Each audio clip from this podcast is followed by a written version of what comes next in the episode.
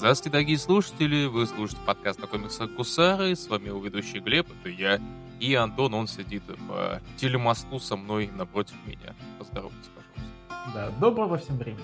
В общем, сегодня мы э, немного вам попалим годноту, так сказать, э, расскажем о, э, как нам кажется, топовых, э, классных э, и очень-очень сасных э, лимитчиках Marvel, которые закончились не так давно и которые, вот, на, на наш взгляд, очень-очень э, стоят вашего внимания. А, но прежде чем мы это сделаем, а, мы хотели бы вам а, в очередной раз заявить, что у нас теперь еще есть страница на Бусти, и у нас уже на ней есть подписчики, которые сдонатили нам довольно крупненькую э, сумму, благодаря которой, в частности, это были пользователи под никнеймом Лосьяж, пользователь под никнеймом Сергей Пушкин и пользователь под никнеймом Антон Торбин. Все эти три человека подписались, так сказать, на максимальный уровень подписки, на уровень Улан, Улан, и поэтому я назвал их имена а, своим чудесным картавым голосом. Так вы также можете задонатить. А, можете задонатить на уровне поменьше, там максимально 300 рублей, минимально там 100 рублей, там, в общем-то, и 50 рублей можно. Вот. И в таком случае вы уже можете получить контенту, который на Бусти уже есть. Там есть чудесные статьи Антона про Бэтмена, в частности, про вот э, крайняя статья у нас на данный момент это статья про э, первый э, дебютный комикс Сэма Хэма, сценариста, между прочим, первого фильма о Бэтмене и, ну, в какой-то степени сценариста и второго фильма о Бэтмене Тима Бертона, у которого, кстати, вот у этих двух фильмов как раз вот вышло продолжение не так давно в виде комикса, и вот в части этого Антон сделал такую замечательную статью. Также у нас еженедельно выходит передача, э, серия постов э, «Гусарский дайджест», где мы говорим о самых интересных, как нам кажется, новинках недели. А, и тем более, тем более, если вы подпишетесь на уровень «Кадет», это 150 рублей в месяц, вы также получите ранний доступ к свежим выпускам.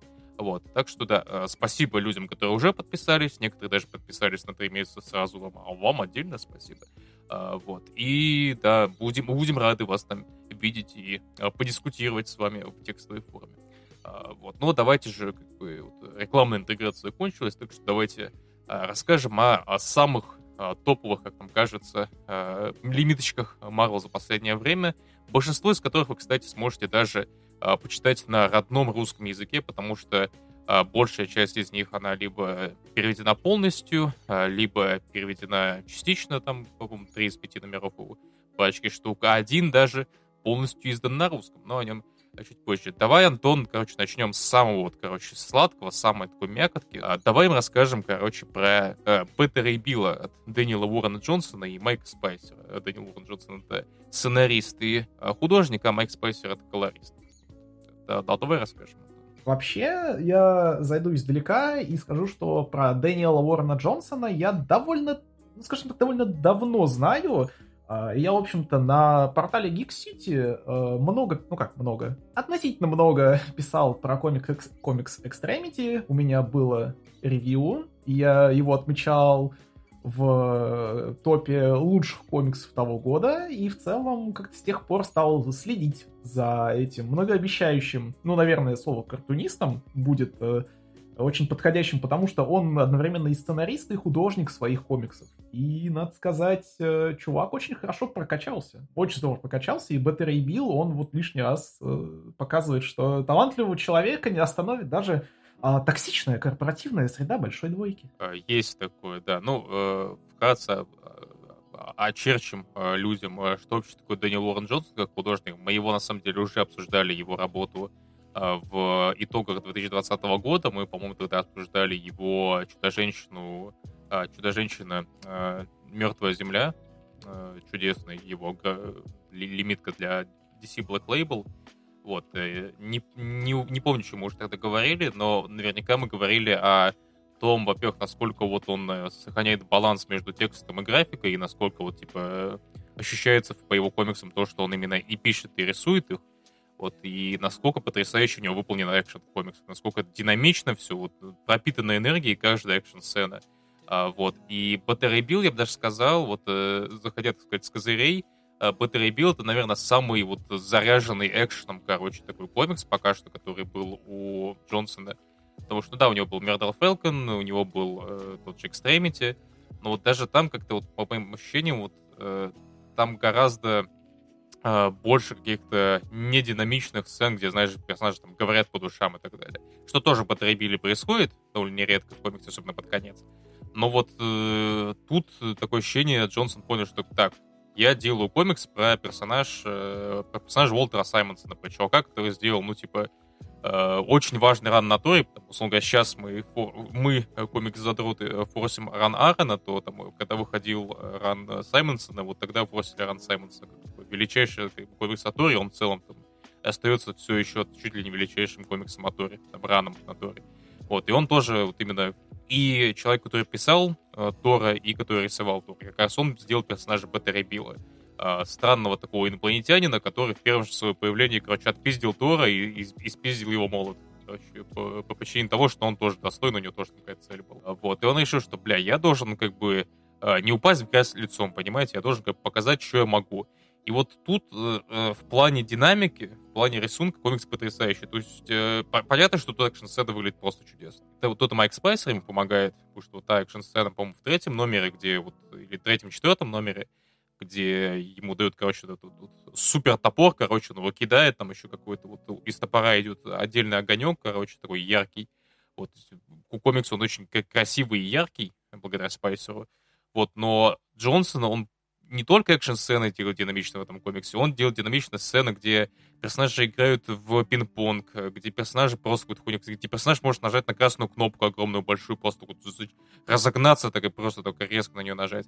Очень-очень динамичный комикс, очень экшоновый, очень приятный, он за это очень, очень быстро читается, и, ну, типа, это действительно такое першество для глаз э, в этом плане. Но, но э, кроме э, визуала, который тут потрясающий и чудесный, Тут э, и история, я бы сказал, очень и очень крепкая. А подхватишь, буй.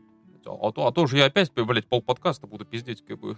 А, к слову, о да. А, история комикса, она в какой-то мере подхватывает э, точку в ранее, вот все еще идущем ранее Донни Кейтса, когда Тор и Беттер и Билл э, немножечко повздорили, и Тор оставил Беттера и Билла без э, своего оружия, которое помогало ему трансформироваться из э, своего, скажем так, образа боевого коня в образ э, ему более привычный, более привычный его расе. В какой-то мере вот Бета Рей Билл, он все еще оставался таким вот персонажем Тора, именно вот с небольшой такой дихотомией на как бы Тора и Дональда Блейка, но вот в случае с Бета Рэй Биллом обе, вот, ча- обе части этой персоны были именно Бета Рэй Биллом. А, но вот э, как, как бы то ни было, setup э, истории именно этого комикса, он э, заключается в том, что Бета Рэй Билл был э, залочен в своем вот образе боевого коня, и, ну, грубо говоря, его это не устраивает. Его это очень сильно не устраивает. Надо сказать, что комикс, он постепенно это вводит, и что там поначалу кажется, что у него просто проблема с тем, что у него оружие отобрали. Ну, типа, вот это вот Штормбрейкер, по, по сути, такой же э, молот, как и Мьёльнир, но, типа, чуть другой, который ему, типа, Один выковал как раз вот в том стартовом сюжете Саймонсона. Уж потому, что тоже оказался достойный, как и Тор. А, вот, да, его Тор, будучи э, крайней, как бы, сволочью у Кейтса, он его сломал, и а, скажем так, это комикс хоть и подвязан к тому, что происходило у а, того же Кейтса, но вот он очень, знаешь, у самого Кейтса это как-то нитками белыми шито, что вот Тор, будучи всеотцом, короче, даже не попытался изменить, э, короче, своего другана, которому он молот сломал, и он знает, что, типа, этот молот, он, это единственная хрень, которую он может поменять что-то. Вот при условии, что Тор, он все отец. Не извинился, условно говоря, но это ладно, он как бы, он просто сволочь, как бы, он, он просто как бы надменная мразь. Э, это еще ладно. А, но там еще был момент, когда вот э, у Беттера Билла был шанс а, поговорить с Одином на этот момент, а тут как бы у него начальная мотивация, начальный такой микроквест — это найти Одина.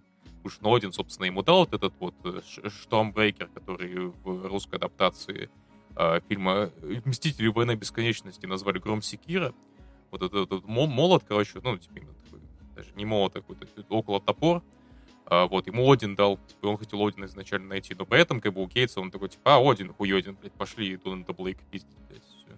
Ну, кстати говоря, про э, Тора Кейтса, вот, э, Эдж в целом, э, ну, я понимаю, что это, что это тема для отдельного разговора, но, грубо говоря, вот эта вся отцовскость Тора, вот его статус божественный, он вот тоже белыми нитками пришит и чисто, чисто формальный на уровне, на уровне титула, потому что, ну, действительно не очень понятно, по какой вообще причине Тор, не знаю, может или не может э, вот исполнять э, вот, вещи, которые так или иначе вот ну статусны для всеотца. То есть э, это это еще тут ну чуть-чуть аукается в самом начале. А, но это все еще, да, можно списать на то, что, ну, Тор просто заносчивый такой. Ну, собственно, у Кейтса, ну, это уже упоминали том же итоге 2020 что у Кейтса, у него, типа, Тор, он как бы все отец, ему от этого скучно и нудно, но, типа, нам нигде не показывают, чтобы он, типа, знаешь, именно занимался чем-то, что занимается все отец, там, типа, выслушивает там нытье людей и так далее, там, что правит в Асгарде, не, он постоянно думает, типа, а, блядь, похуй, съебу на землю, буду какую-то херню страдать, то не Старка, блядь, пиздить. Да, то есть в этом плане завязка комикса это вот самая такая формальная его часть и наименее интересная даже вот относительно всевозможных э, богатых и крутых экшн-сцен. Э, ну, слушай, на самом деле завязка, она вот именно, именно то, как нам подают внутренний конфликт Баттера Билла, это происходит постепенно. То есть нам поначалу кажется, вот возвращаясь к мысли, которую я хотел, с которой я хотел начать, э, нам поначалу кажется, что проблема Баттера Билла в том, что у него именно оружия нет. То есть э, стартовая сцена, это, короче, что на Асгард напал Фин Фан Фум, кстати, абсолютно вот именно Дэниел Уоррен Джонсон момент, короче, это вот такая вот крепость, башенка, которую я мог в той же Extremity выглядеть. И там как, как Асгардцы выглядит, это тоже там, что-то около персонажей там, Extremity. Джонсон там, изображает, это довольно, довольно прикольно, довольно интересно. А, именно видно, что это, скажем так, его версия там ворот в Асгард. Условно говоря, там стандартный кирберский Асгард. А, ну да, начинается комикс с того, что на Асгард нападает Фин Фанфу, э, нулифицированный немного, да, это не важно, короче, да, короче, э, Баттерей Билл как бы ведет армию, потому что Тор где-то там, короче, тусит, вроде как на земле. Вот, ведет армию, и, ну, типа, не получается у него победить. Вот, в итоге приходит Тор, короче, в одиночку, по сути, херачит Финфанфума, как бы все ему рады.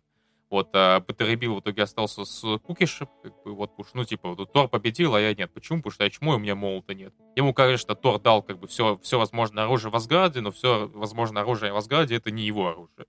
А, вот, и потом это а, еще несколько добивается тем, что а, вот все хвалят Тора и все заебись, но тут а, Бетеребила зовет Сив к себе в номер, так сказать, вот, зовет к себе в номер, и э, Сив надеется на то, что сейчас вот Баттеребил изменит свою об, обычную форму, э, вот, как он уже уделал того же Кейтса, вот, по определенным, скажем так, условностям той арки. А, вот, но он сказал, что, знаешь, вообще нет, там, типа, короче, это, магия, короче, уже так не работает, я, типа, я, я заставил, короче, в форме э, человека с, с накачанным телом и черепом коня да, если вы никогда не видели Беттера Билла, типа, погулите, это, ну, реально, мужик тупо. И еще у Дэниела Уоррена Джонсона это особо отмечено, что это именно, знаешь, именно довольно анатомичный, короче, череп коня. Ну, то есть, грубо говоря, череп коня именно обтянутый кожей. А, ну да, и, а, ну, мягко сказать, Сив, короче, а, не посылает его нахуй, как бы говоря, типа, да, да пошел ты нахер, не буду я с тобой трахаться, но надо говорить, что, типа, ну, я, короче, это не могу. И происходит такая неловкая сцена, где и Сив неловко, и как бы самому Биллу э, неловко, но он как бы все понимает. А, у, у, у некоторых людей, которые, с которыми я встречался, с которыми обсуждал этот комикс с этой сценой проблемы относительно того, что, ну, знаешь, как бы это, ну, а, несколько в нехорошем свете выставляет и саму Сив, казалось бы, и там и Билл, и вообще в целом ситуация какая-то вот напряженная. Но вот, как мне кажется, Джонсон, он в дальнейшем очень хорошо с, с темой поработал, потому что ну, основной квест Билла, по сути, это, ну, вот, раз вот в конце первого номера он вместе со своим, со своим кораблем Скаттлбат э, улетает, короче, искать Одина. А потом он приходит к Одину и говорит, что ему Один говорит, что типа, а, слушай, я, короче, не Всеотец уже, похуй, а, лети, короче, к э, этому Суртру, короче, спизди его меч, ну, блядь, с помощью меча Сурта, наверное, блядь, что-то получится, вот. Собственно, они потом, блядь, команда из Бета Рэй Билла, Пипа Тролля и Скерджи, это тоже такой чувачок асгардский, они, короче, идут, типа, через тропу интереснейших, красивейших экшн-сцен и приключений, они доходят, собственно, до меча. Вот, там даже, даже вот сам корабль, он, так сказать, получает свою форсуну своего рода, он получает вот именно женский образ. Вот. И основная линия, по сути, всего Беттера Билла, это вот именно такой классический образ чувака, который недоволен своей внешностью и который хочет, ну, типа, э, чтобы ему некий магический артефакт вновь э, дал возможность обратно становиться нормальным. А, вот. И обычно, обычно, вот э, какие у меня были переживания, обычно в фикшене, там, будь то фильмы, книги, а, у нас такой тривиально бодипозитивный момент происходит в плане морали, что типа, ну вот, короче, а, внешность не важна, важно то, какой ты внутри, типа, главное, что ты хороший человек, вот эти вот все вещи.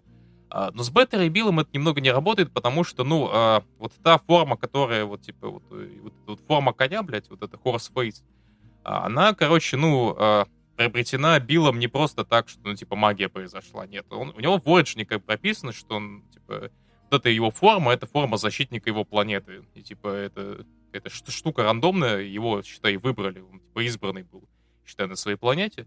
Вот, избран для того, чтобы стать защитником планеты. Но, как бы, а, а для того, чтобы стать вот этим вот, типа, ну, человеком с э, лицом лошади, над ним проводили довольно жестокие операции. И судя по, там, по последней, там, третьей комикса, операции были довольно травмированы и, ну, типа, остались в воспоминаниях э, Билла на всю жизнь.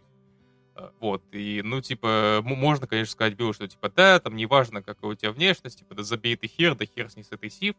Как бы, ну, и Сив, кстати, ну, типа, сразу же говоримся, что, ну, типа, то, то что Сив не захотела трахаться с Биллом, это, ну, нормально. Типа, и интимная близость, она в том числе, как бы, ну, знаете, а, основана, не мне говорить, конечно, да, но интимная близость, она в том числе на внешности построена, типа, и одно дело, когда у тебя просто, знаешь, как у партнера э, непривлекательные черты лица или пузика просто, не нравится пузик. А у человека, блядь, как бы лицо коня, типа, лицо коня, оно довольно стрёмное, блядь. Вы бы не...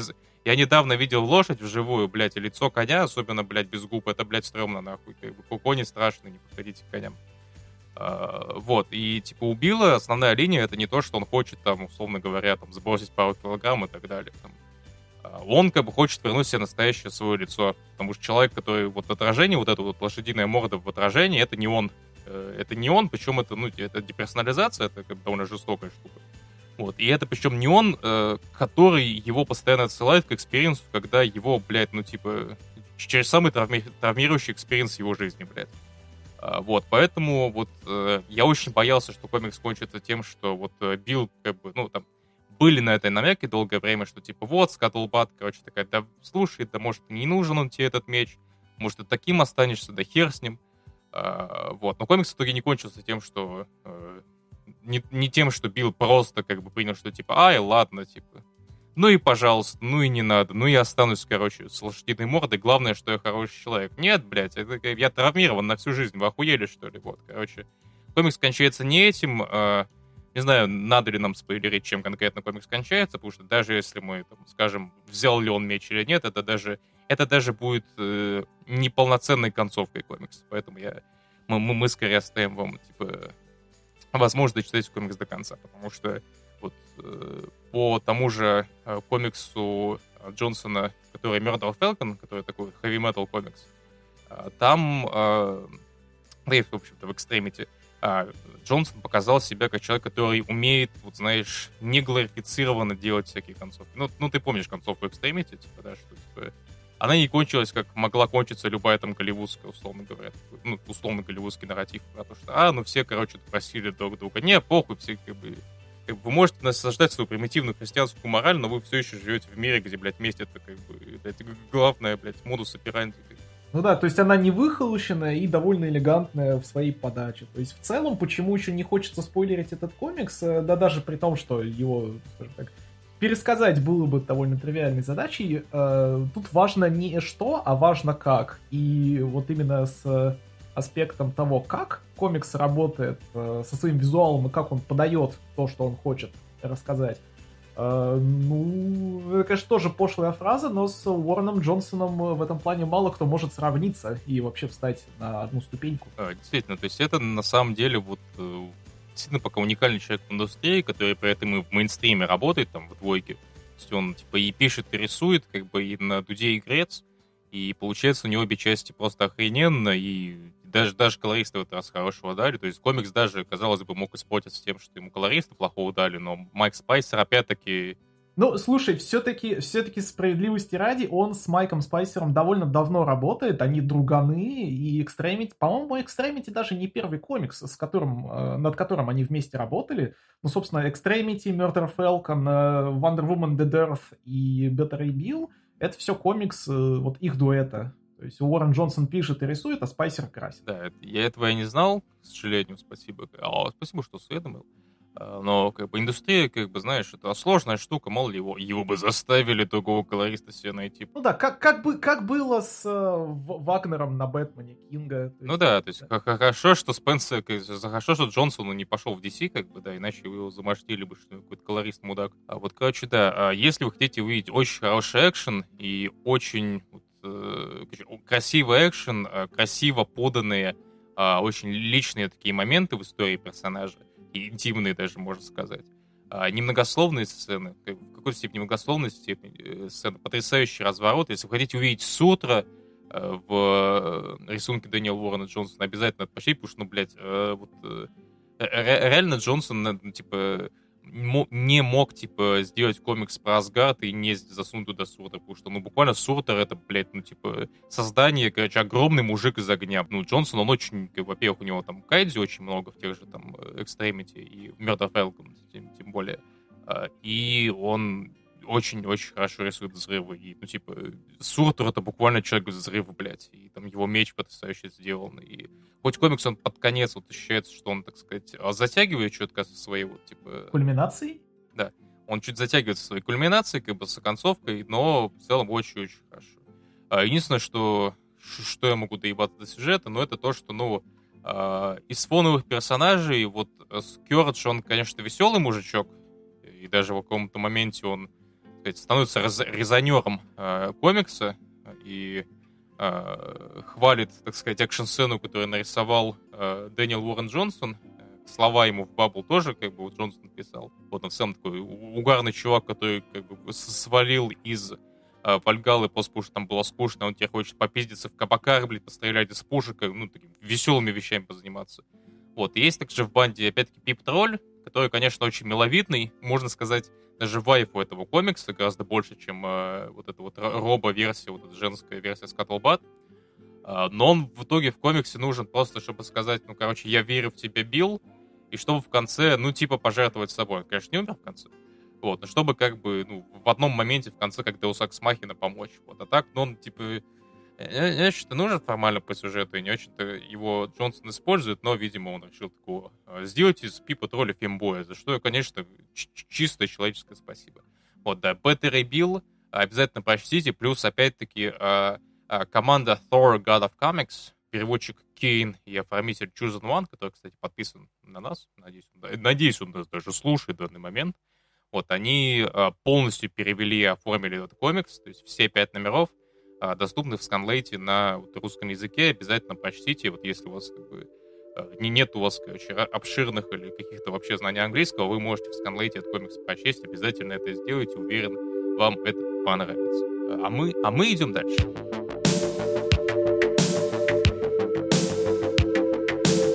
И переходим мы к следующему комиксу, над которым, над э, русской версией, над сканлейтом работали вот работала буквально та же самая команда переводчиков оформителей Кейн и Chosen One. Э, Black Knight Curse of the Ebony Blade от э, Си Спурье и Серхио Давила, Шона Парсонса и Арифа Прианто. А, да, Си Спурье, он также известен как Саймон Спурье, он сценарист этого комикса, Серхио Давила, он э, карандашист этого комикса, Шон Парсонс, он э, инкер, и Ариф Прианто, собственно, колорист. И можно комикс чтобы не было, так сказать, сразу как бы обозначим, как бы, чтобы вот этой хуйни все не было, это комикс Черный рыцарь, э, э, Черный рыцарь проклятие Эбенового меча, потому что я не знаю, по какой причине, уже не помню нахуй, но это не Ибонитова, а именно Эбеновый меч. Вот, опять забейте, короче, запомните и намотайте себе на ус. Да, и, ну да, и опять-таки этот комикс не только там переведен оформлен теми же людьми, но он полностью переведен и оформлен теми же людьми, так что, опять-таки, если мы его мы под конец рассказа все-таки вас как-то заинтересуем в нем, вы можете также его там на комикс-базе или на какой-нибудь читалке найти и прочитать. Вот, на чем же комикс «Черный рыцарь»? А, казалось бы, о, опять вот Marvel а, сделали, короче, очередную лимитку по очередного персонажа, который... Он вроде вечно должен появиться, я что-то путаю. Ну, в фильме имеется в виду. Если честно, я плохо помню, но точно помню, что Черного рыцаря, в принципе, тизерили в Marvel 1000. Поэтому, ну, типа, определенный лаймлайт этому персонажу вообще было решено выдать. То есть так или иначе. Возможно, и под фильм. Но, по-моему, в фильме его не должно быть. В Marvel 1000 там, по-моему, это не столько тизерили Черного рыцаря, сколько с его помощью тизерили вот маску бесконечности. Это, это ладно, уже это, это автоп, короче. Да, Черный рыцарь. А персонаж э, довольно древний э, во всех смыслах. По-моему, он э, изначально его версия выходила даже до, до того, как Марвел стала Марвел. Э, персонаж, у которого долгие были отношения с Мстителями. Э, да, и даже сразу как бы, стоит обозначить, что было сразу несколько черных рыцарей. Вот, какой-то был злодеем, какой-то был, э, короче, в принципе, добрым чуваком, но вот конкретно этот комикс, он в целом, так сказать, если это ваш первый комикс по Черного рыцаря, это, в принципе, удачный вариант, потому что в какой-то момент комикс очень-очень так плотно походится по мифологии, по вот этой вот всех аналогии, по всем Черным рыцарям, так сказать, что были в лоре Марвел по всей этой штуке с Камелотом, с Мерлином и, а, в общем-то, по, по всему лору Черного рыцаря так или иначе проходит. И надо сказать, что это наиболее, как мне кажется, слабые моменты комикса. Происходит где-то в третьем-четвертом номере, и вот как бы читаем мы читаем комикс, который, в принципе, идет неплохо. А, очень такое неплохое, короче, приключение а, чувака, у которого проклятый меч, а, который буквально работает на его негативных эмоциях, там, э, саморазрушений, на вот этих вот всех, короче, э, комплексах и так далее. То есть буквально вот твоя суперсила — это твои комплексы, твои неуверенности и твоя агрессия. Ну, то есть в каком-то смысле ры- рыцарская версия Халка. Да, и в какой-то моменте просто комикс, вот типа, да, у тебя идет конкретное приключение, то есть какая-то странная херня происходит. Дэйн Уитман, как раз вот Черный рыцарь, он вроде как умирает, э, но вроде как нет. Uh, у Спурье довольно прикольно, там, ну, сам, нам с самого начала показывают, что он, скажем так, uh, не очень популярный супергерой, uh, что он такой довольно похвалистый местами, что его Мстители не очень-то любят, особенно Тор, но нам даже поясняют, почему потом. Он на протяжении долгого времени трендит с кибертелефоном доверия, если это можно так сказать. Ну, там типа, есть функция, короче, позвонить э, боту, который будет тебя просто слушать, если тебе надо выслушать. Естественно, там не, типа, условия, что там не стоит как бы звонить, если у тебя суицидальные мысли, но Дэйну Уитману похуй. А вот, это, надо, кстати, тоже сыграть сюжете под конец, чтобы приятная деталь была. Вот идет вся эта очень прикольная штука, то есть и приключения, и личные моменты, и вот такие психологично э, вот такие угнетающие моменты.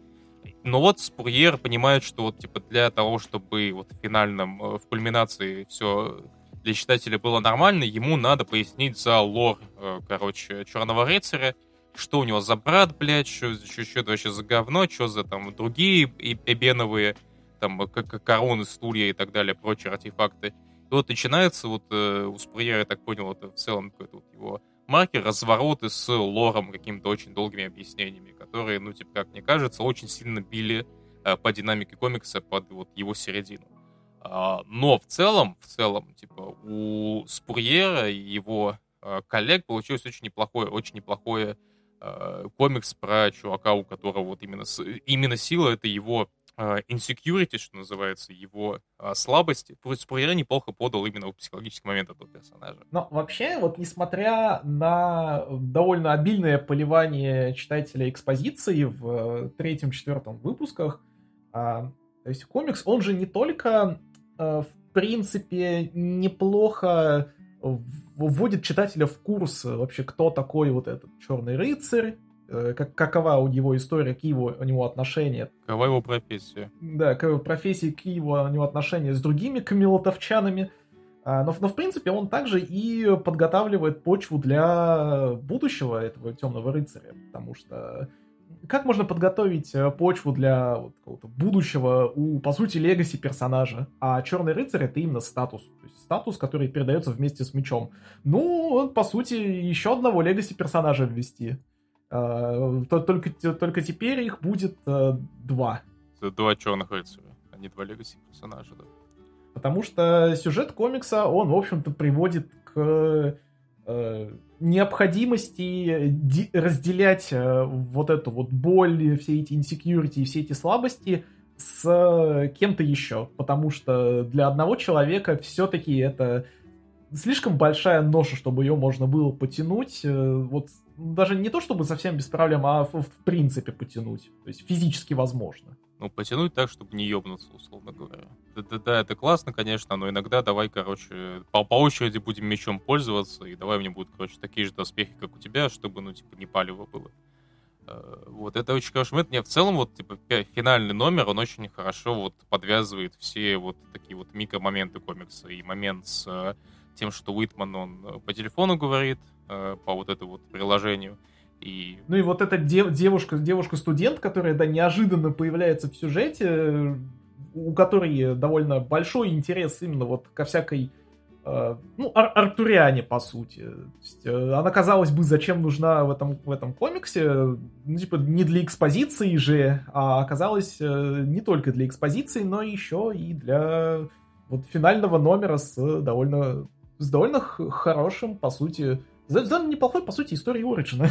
Ну да, то есть она, вот, типа, вот этот весь лор Черного Рыцаря с Артурианом, типа, из Ориджином Злодея в том числе, он нужен, в общем-то, для того, чтобы этот персонаж сыграл роль и чтобы это имело смысл по сюжету. Так что, э, ну, э, скажем так, Спурьеры в итоге всю эту экспозицию подал ну, может быть довольно топорно и, что называется, радикальными методами, но, наверное, иных методов у него не могло быть. Он, короче, как, как Сталин во Второй мировой, можно сказать. Да, кор- короче, у Спурьера и его коллег получился очень хороший комикс про Черного рыцаря, и э, э, это не просто хороший комикс в целом, э, и это еще очень хороший комикс, как стартовый комикс по персонажу, как Черный рыцарь, потому что, опять-таки, лор поясняется, э, в принципе, поясняется, в чем суть героя, в чем суть его меча, вот в чем прикол и почему это вообще вам должно быть интересно. И в целом это очень-очень увлекательное чтиво, которое еще очень-очень неплохо выглядит. То есть у э, Давила и Пассенса очень очень неплохой такой экшен получается, и довольно детализированный рисунок. А, так что да, с Черным рыцарем обязательно ознакомьтесь.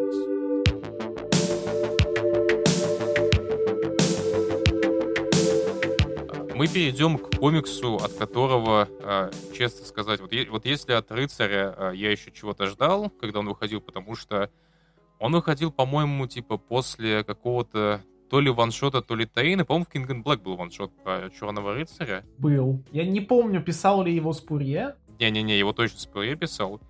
И он, и он неплохой довольно был. Типа у нас был какой-то какая-то мотивация, типа, штуку ждать. Ну и в целом сам, сам Спурье тоже был таким вот небольшим мотиватором ждать, потому что у него в целом э, ну, на начались и закончились довольно неплохие комиксы. То есть, э, гру грубо говоря, такая вот его его медианный средний комикс, он, в общем-то, тот комикс, который можно читать и далеко не без интереса. Поэтому, да, определенный ажиотаж, пусть даже и ну, относительно небольшой, э, вокруг Черного рыцаря все-таки стоял. А в случае с э, Беттерой Биллом, понятно, Дэниел Уоррен Джонсон и Майк Спайсер это уже остоявшийся тандем. То есть это в целом как бы хоть по кого бы он писал, это было бы событием уже. Вот. Но от Avengers Max Strike, ну типа, э, мало кто ждал чего-то хорошего. От Мстителей Страйк, я буду говорить именно Страйк, потому что скажем так, а комикс Avengers Mass Strike изначально представлялся людям как комикс, э, где, короче, большая двойка, в частности Marvel, решили такие, блин, подавайте, короче, мы, так сказать, похайпим вот это вот, по-молодежному, по кринжам на м, тематике больших мех и вот это вот все японское, вот это вот аниме, манга, что там молодежь читает, как бы, вместо наших комиксов. Давайте, короче, сделаем комикс, где э, Мстители, короче, будут сражаться с гигантскими там техномонстрами э, внутри огромных, короче, мех. Вот огромных таких вот э, роботов-трансформеров. Ничто не предвещало того, что это будет что-то большее, чем э, ну, обычный такой рекламный комикс. То есть вот а, абсолютно в этом плане прямолинейный, абсолютно в этом плане бесхитростный и, ну, откровенно говоря, просто вот э, скучный филлер для, э, ну, для, по сути, просто для того, чтобы представить э, читателям, э, что вот, смотрите, какую фигню вы можете купить в магазинах своему чаду. Но оказалось, что комиксу есть что предоставить. Да, вот почему Антон упомянул про то, что вы можете купить своему чаду и про рекламу, потому что э, это комикс был не с концепцией, а давайте у нас Мстители будут, короче, в огромных мехах ходить. Вот это был комикс по концепцию, короче, смотрите, у нас новая серия игрушек, вот кто, кстати, как понял, в России продается. Когда... Мех, ну и серия игрушек тоже в России продается. А, да, то есть я как сидел, короче, с своей сестрой, смотрел телевизор, а, и там, по-моему, по Cartoon Network э, рекламировали как раз серию игрушек Мстители Страйк. Ее почему-то именно назвали Страйк, это там написано на упаковке Мех Страйк. Ну да, это, короче, именно серия игрушек, а классическая тема, что, ну, типа, вот у нас трансформеры, короче, но там, типа, там, скин Человека-паука, Капитан Америки и прочих, ну, короче. Комикс, он как бы не про то, что, о, сейчас мы как бы завоюем сердца, короче, анимичников, а любителей синтая, э, мехов и прочей штуки. А, это, ну, вот именно комикс был про то, что, ну, вот у нас новая серия игрушек, давайте мы типа, к ней что-нибудь сделаем. DC там вокруг там э, своей DC Bombshells тоже серии статуи, как бы, целый там большой ongoing сделали, Маргарет Беннет, что мы не можем, что ли? Да что уж там, DC, DC не так давно буквально сделали рекламный комикс, по-моему, даже, ну и Marvel тоже, вокруг Fortnite, так что, ну, традиция tie-in ить э, какие-то вот рекламные акции к комиксам, ну, ну тот же Secret Wars, э, Secret War, вот это вот все, в общем-то, эта традиция славная тем, что она довольно древняя. А, да. Из нее иногда может что-то выйти. Да, я как раз тот случай, когда из этой традиции, из этой вот всей авантюры что-то вышло, потому что на этот комикс э, поставили человека с головой. Это э, человек по имени Джед Маккей, э, чувак, который пишет сейчас очень-очень неплохую, очень-очень неплохой комикс про черную кошку. Что-то еще писал. А, он Таскмастера писал, кстати. А, точно. А, писал очень-очень веселый, интересный и тоже неожиданно хороший комикс про Таскмастера, Бригадира, э, и даже сейчас пишет не самый плохой комикс про Magic the Gathering для э, издательства Boom Studios. Но вот э, даже от него я не ожидал, что вот из комикса ну, довольно среднего поначалу комикса, ну, типа, первый номер, он реально ну, в этом плане не очень маркируется, не очень дает читателю что-то выдающееся, что-то интересное, а, нас, нас, нет, на самом деле даже в первом номере я вот усмотрел то, что по сути, этот комикс, конечно, да, про то, что вот у Мстителей появились новые игрушки в виде огромных, короче, сука, вот этих вот экзокостюмов. Но по факту это было сетап для очень неплохого такого коллективного приключения, блокбастерного приключения Мстителей. А, штуки, которые, ну, на самом деле, читатели не видели уже довольно давно. Потому что, ну, типа, вот у нас есть сейчас Ангуэн Карана, а, иногда появляются такие штуки, там, типа, ну, тех же Avengers, там, No Road Home или прочих каких-то вещей. Uh, ну, в общем-то, у нас, ну, типа, по мстительным комиксам сейчас есть только Переутара, на который, ну, типа, у нас с ним много претензий, мы их уже озвучили в том же ролике по итогу 2020 года, uh, но при условии, что... Ну, проще сказать, что он просто душный, довольно душный. Можно сказать так, но, типа, по сути, это вот именно комикс, где uh, каждую арку происходит некий ивент, некое вот такое большое биг-пипи событие, из которого так или иначе э, стартуют какие-то другие серии. Там вот была про Коншу штука, там у нас стартовала в итоге серия про Муннайта, сейчас, наверное, еще какая-то серия стартует про там э, женщину Халка или еще что-то типа того. Да, была заварушка с Немером, стартовал э, крайний том Инвейдеров, кстати, весьма неплохой. А, да, то есть это такая, такая свиноматка, короче, из которой рождаются другие комиксы. Как, как, как правило, даже более удачные, чем сами арки сюжеты, на наш взгляд. А, вот, но там вот как-то вот не было, знаете, вот... Э, вот, того, что, например, делал ремендер на того же, на том же Rage of Ultron, графическом романе, Ярость Альтрона у нас создавалась. А это, ну, типа, нету ощущения, знаете, коллективного, командного, короче, приключения, где, типа, у них есть какая-то миссия. Ну, ну типа, это, ну, э, Мстители такая, условно говоря, большая полиция, короче, у них каждое типа, приключение, это не просто приключение, как там, знаешь, приключения семьи или что-то типа того. Нет, это миссия, короче, не на задание ее. А, и даже вот в первом номере Мехстрайка видно, что это, короче, вот именно какое-то коллективное задание, нам показывали какое-то взаимодействие а, Мстителей, пока они пытаются вот отпиздить каких-то новых монстров, каких-то полумех, пол каких-то живых созданий. И постепенно, постепенно, уже где-то к третьему, четвертому номеру, ну, уже к третьему номеру, да, когда нам раскрыли карты, оказалось, что за этими вот этими э, страшными монстрами стоит Кэнг, завоеватель, что он захватил э, башню, ну не башню, а базу Мстителей, условно говоря, и раскидал их по таймлайну, а вот комикс очень-очень-очень сильно начал раскидывать всякими своими приколюками. Он а, начал больше фокусироваться на персонажах, а, больше каких-то забавных моментов давать. Когда Мстители, блядь, пошли к а, версии Таноса, которых еще не встречала, и он там, типа, нахвалил, типа, о, давайте ёбнем Канга, охуенно, у вас, конечно, костюмы странные, но похуй, пошли. Вот э, потрясающие моменты между персонажами по типу э, дуэта э, Человека-паука и Черной вдовы. Потрясающая сцена, по в третьем номере, когда Черная вдова показывает, короче, буквально на ножах объясняет, короче, Питеру Паркеру, какая у них стратегия будет э, по атаке крепости Канга. Типа, вот я тебе пытаюсь зарезать тебя большим мечом, большим ножом, типа, ты его останавливаешь, а на самом деле я тебя ебу мелким ножом, и просто Паркер в ахуе, что происходит, какого хера. И, и милося, когда Стив Роджерс такой, так, хорош с пауком баловаться, ну, мать Наташа. Это абсолютно ми- милые, короче, миметичные и очень харизматичные моменты, которых, ну, типа, вот, вот реально подобного вот, приключения Мстителей давно не хватало. Э, и поражает, ну, типа, факт того, что вообще мы это получили именно вот э, с такого фронта, так сказать, именно вот с, э, вот, по сути, рекламного комикса про Мстителей, который, ну, вот не обязан был быть чем-то настолько хорошим. Он, он что-то скажешь? А, да. Причем для рекламного комикса, который, в общем-то, существует, чтобы впаривать э, э, детям через родителей всякие игрушки, э, он, ну вот, насколько это можно говорить применительно к э, этой индустрии, он довольно смелый. Вот как Халк со своим боди-хоррором до сих пор э, вот, периодически кажется очень смелым комиксом, так и Avengers Mech Strike, потому что вот эта биомеханическая угроза в какой-то момент Э, просто перерастает в не менее хтонических, э, биомеханических, в том числе, доppelгангеров Мстителей. И, ну, например, э, вот абсолютно абсолютно невкусно выглядящий такой вот синтез из Железного Человека и какой-то вот раковой хтонической и мясной хтони, но он, он даже вот в рамках комиксов Большой Двойки выглядит ну, довольно, короче, неприятно. Вот, и это вот добавляет какой-то дополнительной грани этому комиксу, потому что, ну,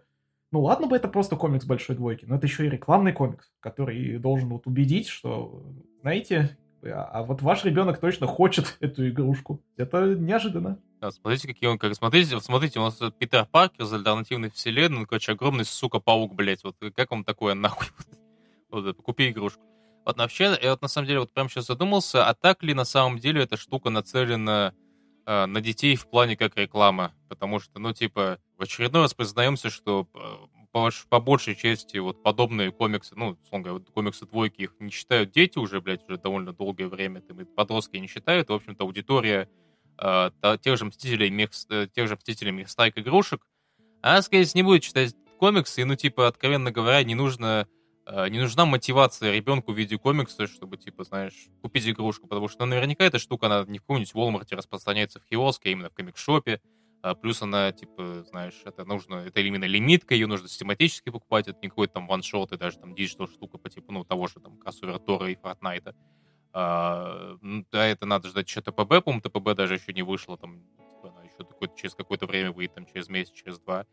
Может, к тому моменту вообще уже игрушки там, типа, из, э, из сезона, так сказать, выйдут. То есть это, ну, типа, вот есть же тема, что, типа, знаешь, вот, э, условно говоря, там, Капитан Марвел, короче, там, условно говоря, первый номер Капитан Марвел, э, который вышел, там, условно говоря, в тот же примерно период, что вышел Капитан Марвел с Бри Ларсон, он, типа, знаешь, вот он продается хорошо, условно говоря, потому что мы думаем, потому что это вот, короче, смогли через фильм в индустрию привнести, короче, новых людей — а, но, скорее всего, просто, ну, так уж вышло, что на э, там всякие фильмы, кинокомиксы и так далее, это довольно большая индустрия, настолько, что она, ну, типа, знаешь, э, э, ну, типа, что скорее просто э, это создает хайп не среди, там, короче, большого количества людей, которые э, смотрят э, фильмы по комиксам марвеловские, а создает в том числе хайп среди малого количества людей, которые при этом и сами комиксы читают, и коллекционируют, и систематически покупают.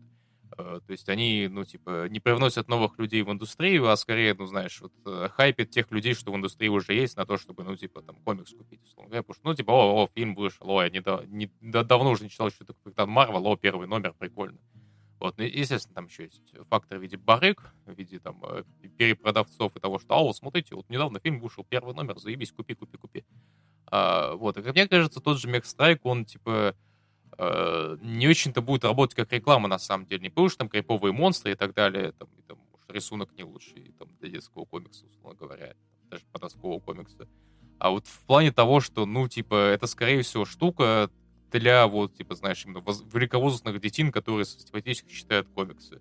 И, типа, понятно, что у них, скорее всего, есть интересы в виде, там, коллекционирования игрушек, э, стафа и статуэток, но, типа, я думаю, просто, э, видимо, Джо, Джаду Макею хотелось сделать комикс про Мстителей, и так уж вышло, что единственный как бы, вариант сделать комикс про Мстителей, это сделать комикс про э, ебучие игрушки, блядь, как, где они, где они, короче, большие трансформеры, большие мехи.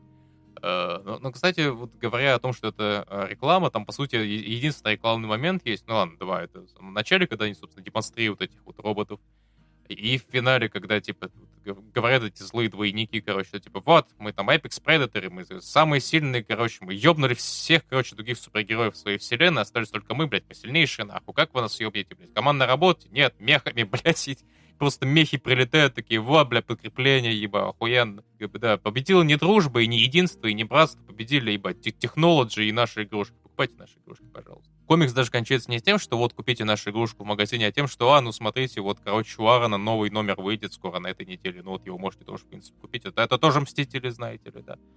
А, вот, так что я, типа, вот, э, вот мне смешанное чувство действительно того, насколько, насколько это реклама и насколько это успешная реклама, и насколько они вообще хотели на самом деле делать это рекламой. Ну тут понимаешь, какое дело? А, можно, конечно, рассматривать этот комикс как, э, ну, как notification, да, notification именно для целевой аудитории о том, что вот смотрите, у нас есть э, такой вот мерч, такие вот мехи, фигурки, а, но при этом вы еще э, как бы просто вот ну, знаете, можете и комикс почитать, и вот комикс это как бы такое вот напоминание о том, что, блин, ну это походу какая-то вот инициатива, которая, ну, не просто, ну не то чтобы не просто так появилась, а которая, ну, грубо говоря, может быть, ну, не, даже, даже не что-то значит, но это вот просто инициатива, которая вот, типа, подана настолько ну, не с помпой, но именно что вот настолько она, типа, вот, вот важна, настолько она не просто вот попытка, как бы, ну, нажиться на, на ваших кошельках, а ведь мы еще и комикс к, к ней выпустили. То есть это, то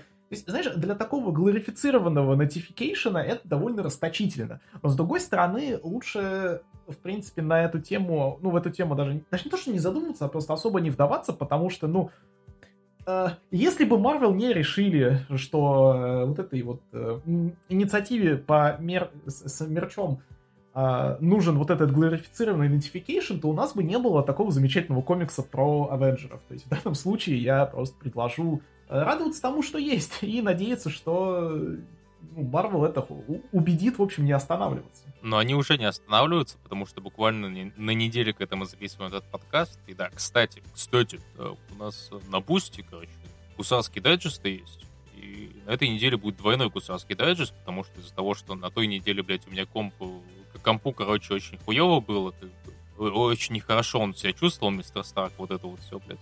Вот, поэтому на, на той неделе дайджеста не было. Поэтому на этой неделе будет двойной дайджест за эту неделю и за ту. Так что, ну вы это, как бы, если, если хотите кинуть деньгу, это кидайте.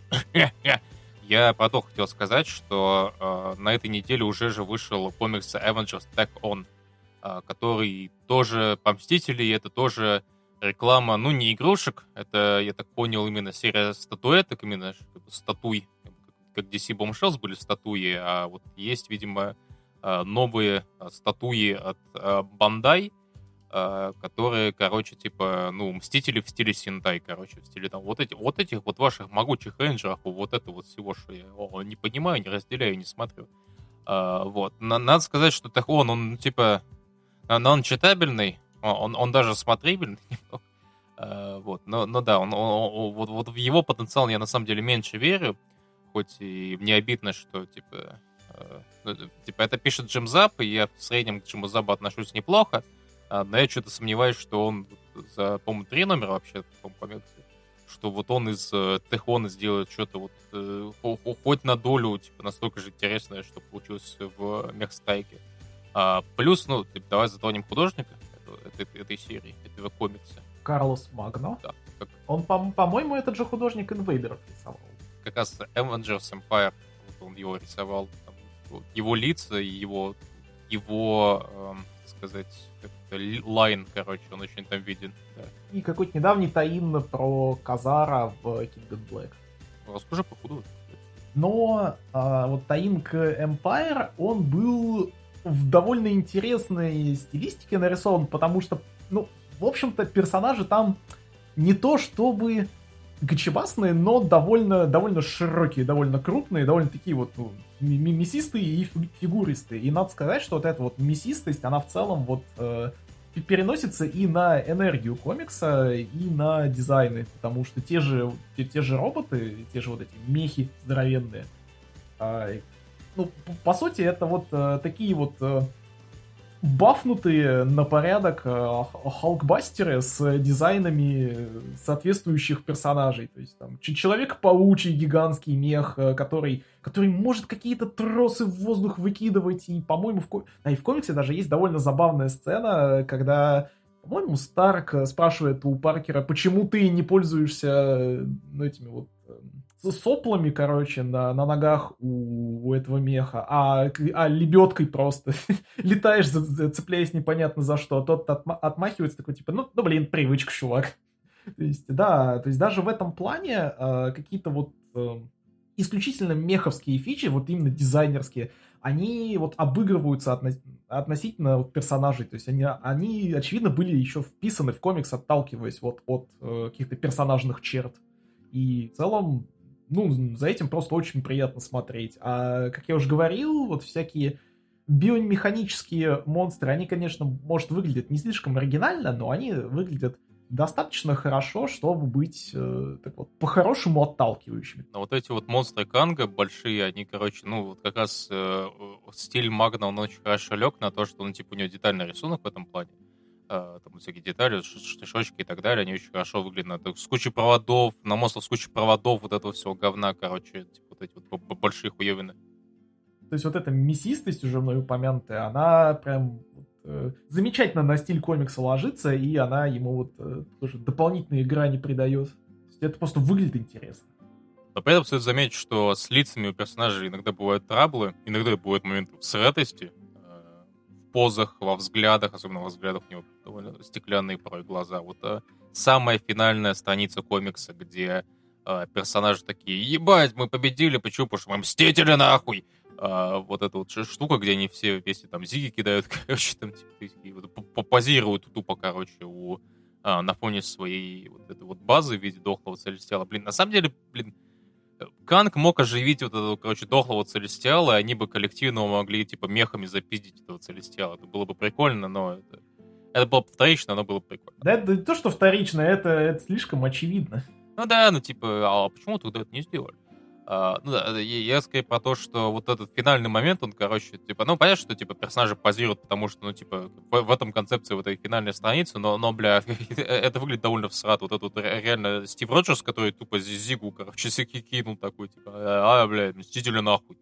А, э, это забавно. Но в целом, в целом, очень, очень крепкий комикс про Мстителей, очень хороший, наверное, лучший был за последнее время.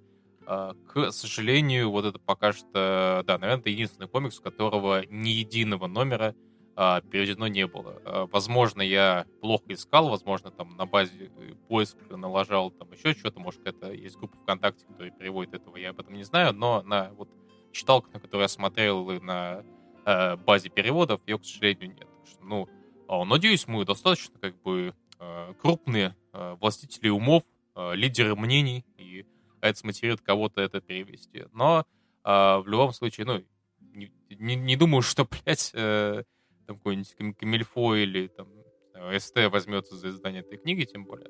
Вот, так что, да, у кого есть знание английского, бегом читать. Не самый плохой сюжет про Мстителей за последние пару лет. А мы идем, как водится, дальше.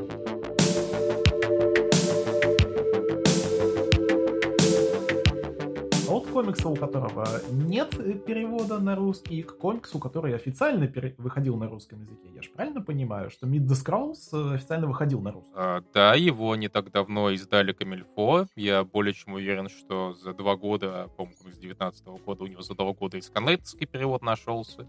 Он создан был, потому что комикс в свое время нахайпил. Вот. И да, его можно купить офици... абсолютно официально, в абсолютно настоящих комик-шопах и там всяких штуках по типу там Озона, там, блядь, Wildberries, Labyrinth и прочих штук, где вы там покупаете свои вещи, черти. А, вот, можно купить его под, встретить под названием «Встречайте скрулы». А, это очень-очень тоже а, меткий, а, меткое издание от Камильфо. А, ну как, это комикс из категории, ну, типа, прикольно, что вы это издали, но это, скорее всего, нахуй не купит никто, из, из э, большой публики, так сказать. А, но, типа, анонс и издание очень-очень неплохое в плане, в плане содержания. Я книжку, конечно, ну, я в руках ее держал, я, я не читал физическое издание, возможно, там, не знаю, может, там перевод плохой, может, там просто, не знаю, со страницы взрываются. Как только ты до середины комикса, так довольно не знаю, какие там у Комильфо сейчас стандарты в плане издания. А, вот. Но так или иначе, сам, сам комикс по содержанию очень-очень неплохой. Давай, давай в этот раз, короче, реально, ты, ты будешь больше пиздеть, чем я, а тот, тот ну, пиздец, блядь. Эм, хорошо. А, в общем-то, в фокусе этой истории находится семейство Уорнеров. Э, это скрулы, которые прикидываются людьми, играют роли. Э, играют роли обычной семейной ячейки в э, пригороде, в субурбии, по-моему, Вашингтона, не Вашингтона, в общем, вот в какой-то американской субурбии. И, ну, по сути, в этом плане комикс вот очень очень пытается быть э, такой вот вещью, как, как сериал «Американцы», как вот недавнее начало, как начало недавней «Черной вдовы». То есть это, по сути, комикс про вот, вот агентов, которые вот инфильтрировались, э, чтобы что-то украсть, что-то, какую-то информацию выведать.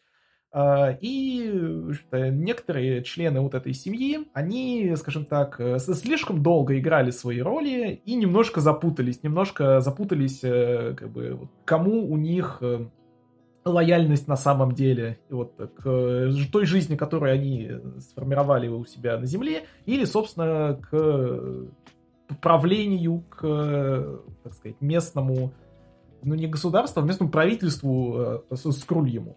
В общем-то, вот э, я неспроста говорил, что этот комикс, он пропитан вайбами вот такой вот небольшой холодной войны, потому что, ну, это, в общем-то, шпионский комикс. Все, все нужные тропы и все нужные маркеры истории про холодную войну и про шпионов, которые в этой самой холодной войне участвуют, здесь, в общем-то, есть. Тут есть и встречи со связными, тут есть э, и э, проникновение на опасные, хорошо охраняемые проекты. И злодеи в кителе и плаще. И злоде... злодеи в кителе и плаще. Причем это какой-то очень крутой агент, который просто, по сути, агент-чистильщик. А, да, и предательство, и какие-то коварные интриги.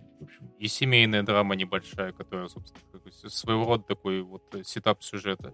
А, мне на самом деле вот, э, вот тоже как некий, наверное, тоже клише подобных э, сюжетов, таких вот шпионских триллеров. Это вот э, самая начальная сцена, где вот, типа, вот, дочка семейства Эллисона превращается в бабочку, там прилетает к себе домой, и вот начинается семейный ужин, типа, и они все, типа, резко, короче, из-за людей превращаются в скулов и начинают, типа, ну вот как семья сидит, рас... семья сидит за столом и рассказывает, как бы, что у них в течение дня произошло, как бы, как бы, семейная классическая сцена, она на самом деле не рассказывает как бы не о том, что я там, типа, я сегодня на работе мистеру Старку хорошо поработал, как бы и мне кофе на а, пиджак а, налили, вот, а по то, как они вот именно всякие шпионские свои штуки делают, обманывают людей и так далее.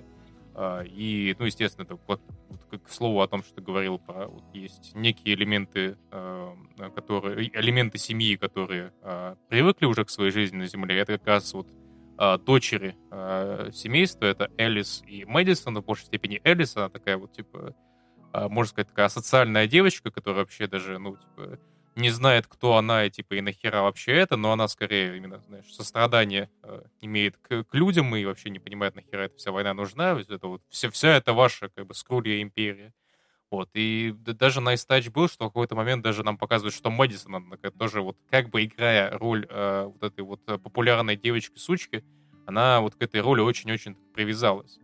Э, вот, и своего рода э, центральная линия сюжета — это вот именно линия Элис, которая вот пытается своей семье угодить, вот э, становясь скрулом, настоящим, так сказать, двойным агентом, а не соплей и тряпкой.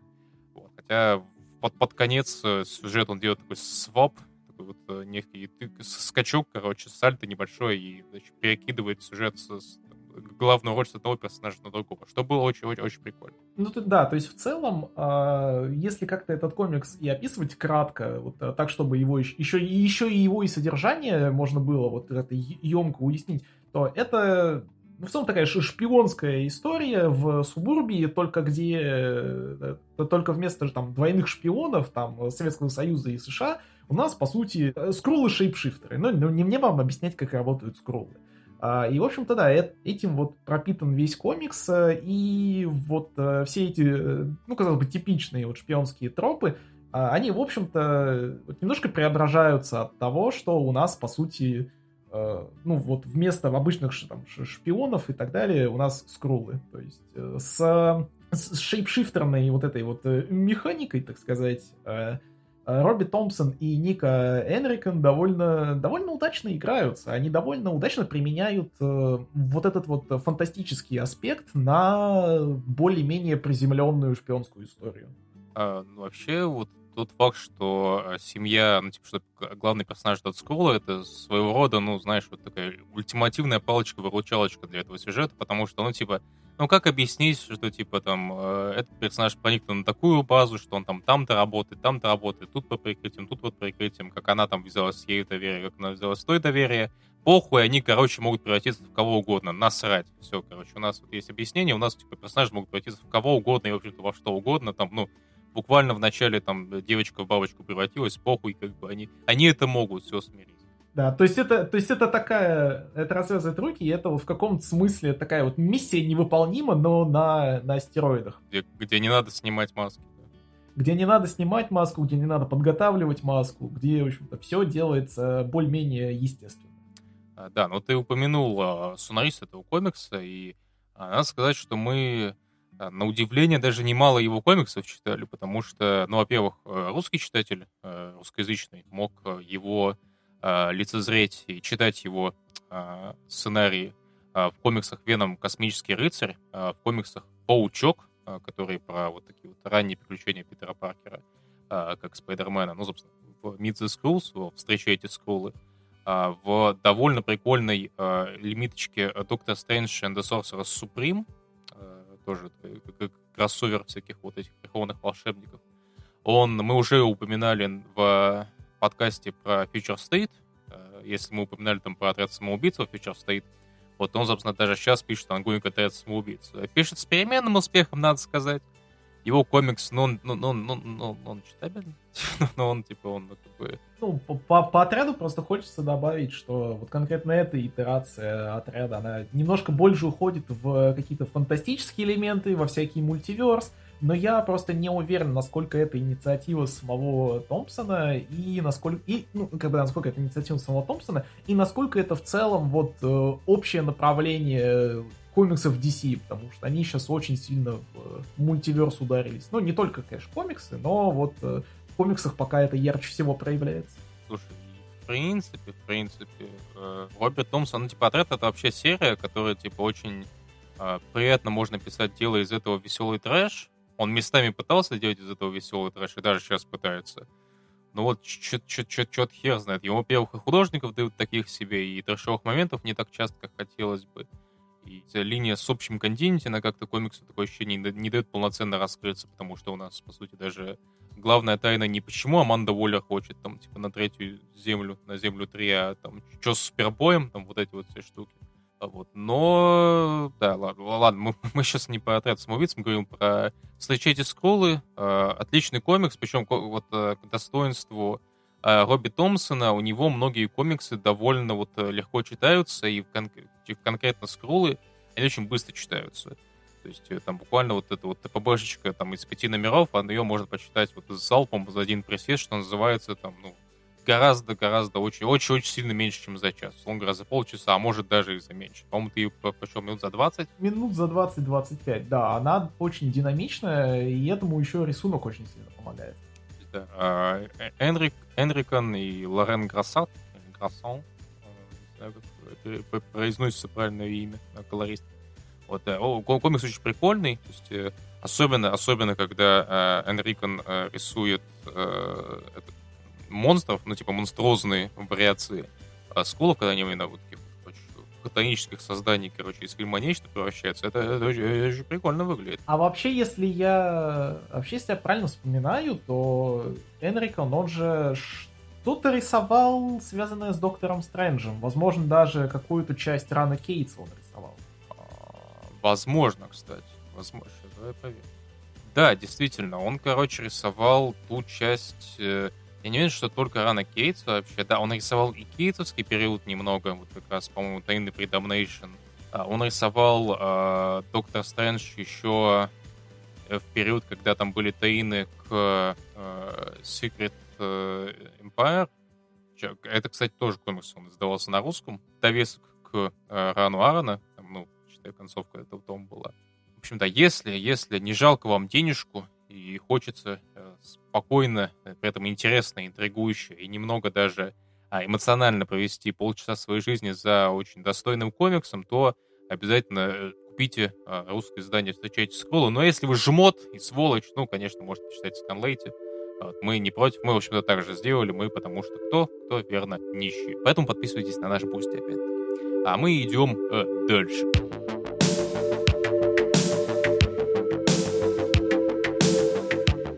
А мы идем дальше. И следующий наш комикс — это Spider-Man Spider's Shadow от Чипа Здарски, Паскаля Ферри и Мэтта Холлингсворта. Вообще, надо сказать, что Чип Здарский он довольно сильно, вот его карьера в данный момент довольно сильно напирает на всякую такую вотывность Элсвордовость, потому что у него вот прямо сейчас, вот, вот прямо сейчас вот закончился Spider-Man Spider Shadow, который является вотыфом и не, ну там не просто вотыфом, но типа вотыфом с, с подвохой, а, об этом чуть попозже. И одновременно с этим он писал, да и продолжает, в принципе, писать э, комикс Justice League Last Ride, последний, последний заезд э, Лиги Справедливости. Это тоже такой what if э, Elseworld э, про, ну, собственно, Лигу Справедливости. Э, ну и надо сказать, э, один комикс ему пока удается лучше, чем другой, ну, но успех все еще там более-менее попеременный. Но так или иначе, Чип Здарский вот не бросает э, тему Человека-паука. Да, и еще же, кстати, этот, да, не, не вышел же все еще этот ежегодник к Story Человека-паука. Его, его же пиздец как давно анонсировали. Это вот ежегодник, где нам рассказали бы историю Джону, Джона Джеймисона в рамках этой вселенной. Ее что-то давно нет. Ну, может, ее анонсировали, как бы, на, на хер знает какую дату. Ну да, но... За этот момент буквально Здарский родил еще один комикс по Пауку. Ну, come on.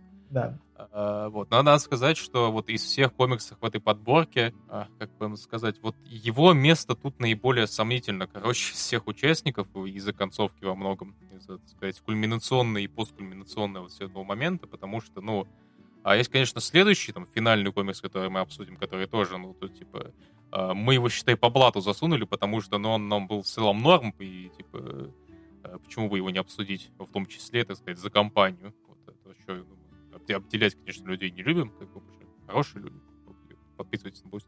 А, да, но а, вот Spider Shadow, он а, много кого радовал, ну, вообще из комьюнити Человека-паука, потому что тут как бы а, это вот if, это история на мотив «что если», а, что если бы Человек-паук оставил у себя а, симбиота Венома, вот после того, как ему мистер Фантастик сказал, что типа вот, типа, это, а, это симбиот, он как бы, он, он плохой, блядь, он, и, и Человек-паук сказал, да, да похуй, да похуй, пускай, пускай, пускай остается, что, нормально все, вы позавидуете, нормально все, ща, ща мы, блядь, справедливость тут наведем.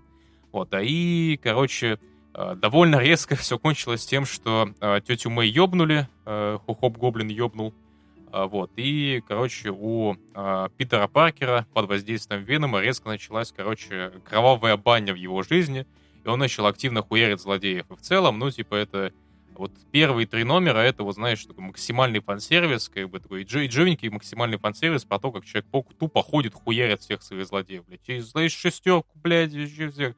Не знаю, что Дока Ока не убил, его другой персонаж в итоге убил, да. Но вот, вот первые три номера, это вот такой максимальный, короче, вот такой фан-сервис, короче. Сила ответственность, как бы, да, я, я ответственен за все, поэтому я ответственен за вашу, сука, смерть, как бы, готовь ебало риск. И да, то есть поначалу он именно был такой, именно такая вот а, штука очень простенькая на самом деле, а, даже, в общем-то, если бы это не, не Здарский писал и не рисовал это, дуэт Ферри и Холлингсворта, а, комикс, наверное, бы все еще понравился Флата Паука, но потому что, ну, типа, блин, тут, вот тут Человек-паук убивает злодеев, как, ну, как такое можно пропустить? А, вот. Но меня, на самом деле... Да. Именно, именно вот круциальный паучий момент тебя смутил, да? То есть вот и, э, ну, в ДНК Человека-паука в целом, вот его стержень, он как бы обо что? О том, что, ну, сила и ответственность. И вот э, мы, мы когда-то вот в подкасте про Life Story подмечали, что э, не сразу отметили в этом комиксе э, вот этот момент с силой и ответственностью. То есть э, при там, изначальных прочтениях показалось, что Здарский его, может быть, немножко не понял, или, может быть, его как-то подал не очень хорошо. Э, но вот э, Life Story при как бы, перепрочтении скажем так, этот момент умудрился сгладить, а вот э, Spider's Shadow даже не помогут перепрочтения, потому что тут, в принципе, все довольно на поверхности. То есть, по, по итогу, э, по итогу комикса... Ну давай, по, по поводу не по итогу, я хотел, на самом деле, не просил ответственность сказать, я хотел сказать про рисунок. Я поначалу, ну, типа, да, это, э, это окейный был комикс, потому что, ну, типа, да, человек уходит, ху, хуерит людей. Типа, окей, это, типа, минимально весело, типа, лю, опять-таки, фанатам, типа, тоже почему нет, как бы фан-сервис, так сказать, нужен э, тоже людям, даже в такой форме, в общем-то, даже не скучный. А вот меня, на самом деле, э, поначалу меня, наверное, как и тебя, отталкивал рисунок, э, и, и в плане цвета, и в плане вот, ну, ну в целом art style даже вот именно inking, даже, даже вот э, чернильный вот line, он такой очень минималистичный, что называется, очень такой, особенно на лицах, там очень вот, мало черт лица у персонажей. Условно говоря, черная кошка и там, Мэри Джейн отличается тем, что ну, у них волосы разные, а так это ну, абсолютно одинаковые. Говоря, лица персонажа там э, палка-палка огуречик. Утрирую, конечно, но типа, вы поняли. Ну и у Паркера там типа, очень-очень мало линий используется, что в целом тоже там, тут тоже подход, но вот поначалу мне как-то отталкивал, но потом вот, в чем э, Ферри и хорошо? Во-первых, Холлингсворт, он э, на самом деле тут отдает немного э, на многих панелях таким вот покрасом. Возможно сказать, тоже Холлингсворт красил э, работы Франца Ирвинга, многие Франца Ирвинга, э, который там ну, много чего делал, еще очень прикольный художник. Там вот это сочетание там типа контраст оранжевого и синего,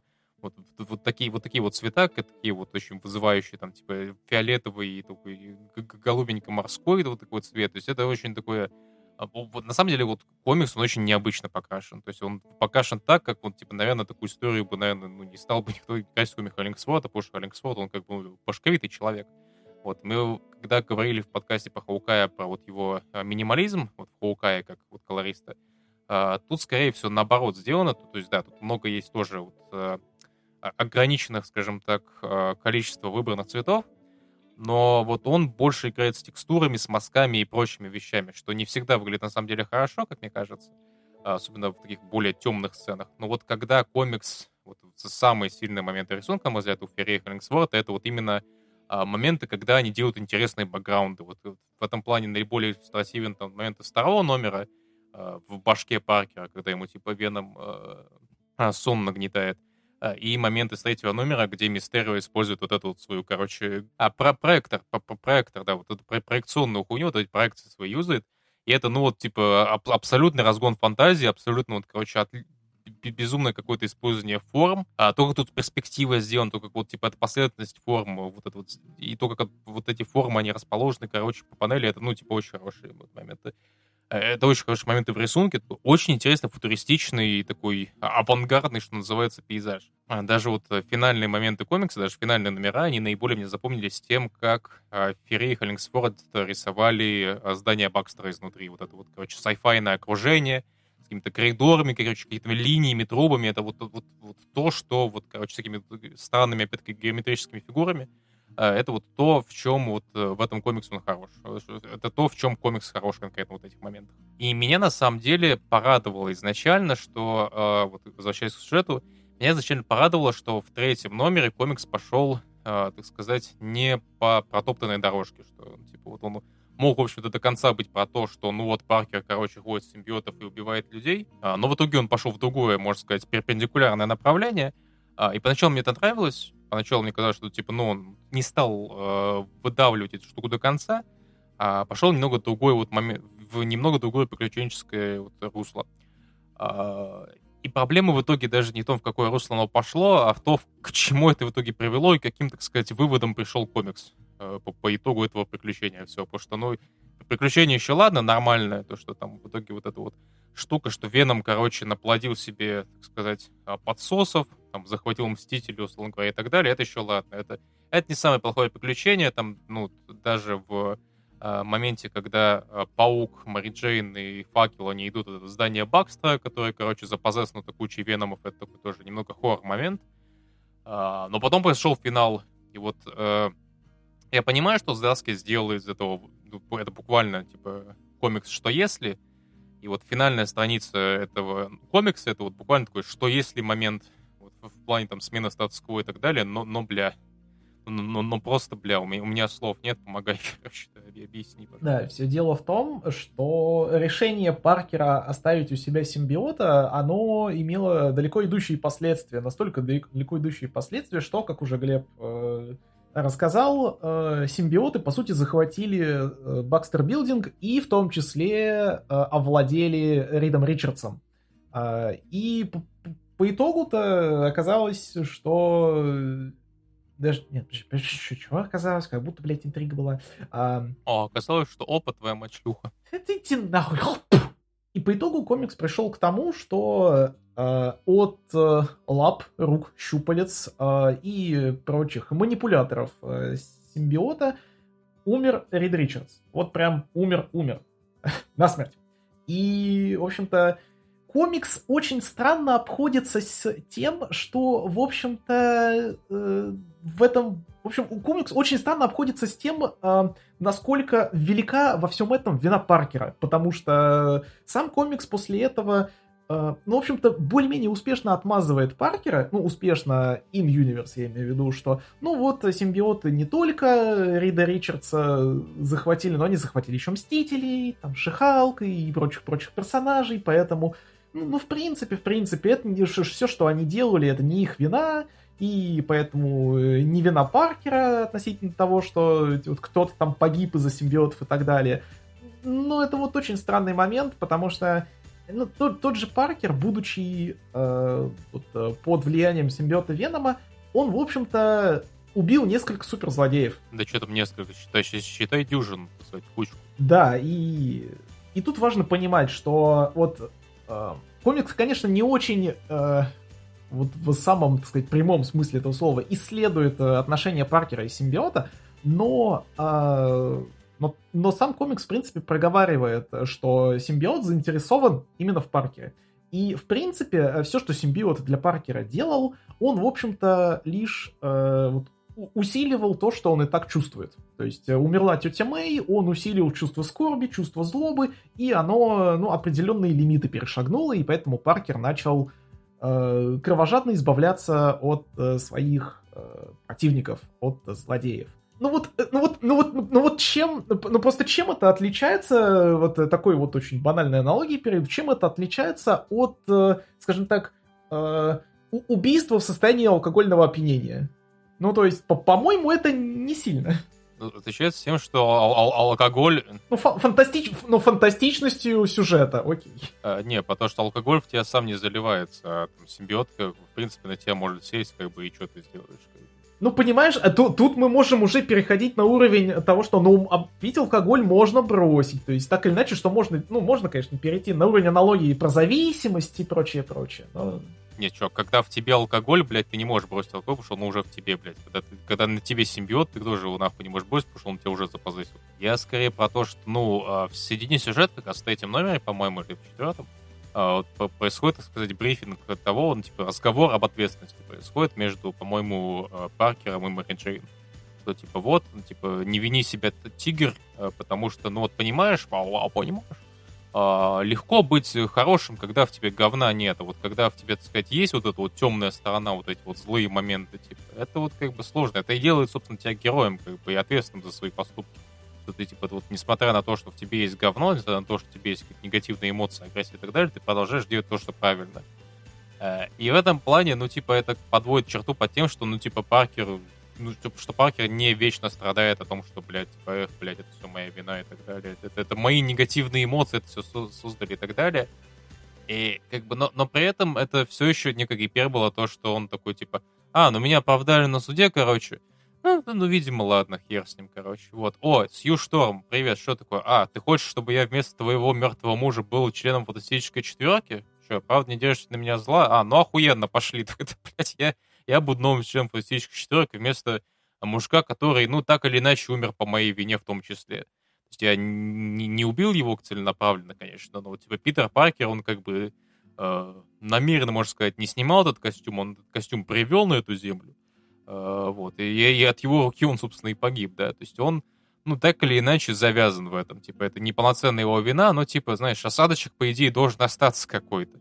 А, вот, я, я, я даже не говорю по мотивации Сьюж в том, что она такая, типа, о, Это давай, короче, к нам. Вот Рид бы этого хотел, чтобы вместо его был бы мужик, который, из-за которого он в том числе убил. И, да, то есть Джонни Шторма уже под конец сюжета тоже такое ощущение насрать, как бы нам даже не показывают его реакцию на то, что как бы этого, э, этого дебика, так сказать, которого э, он довольно агрессивно э, обсирал в течение комикса, а, его позвали в четверку вместо его, скажем так, друга, наставника и мужа жены, а мужа сестры, точнее.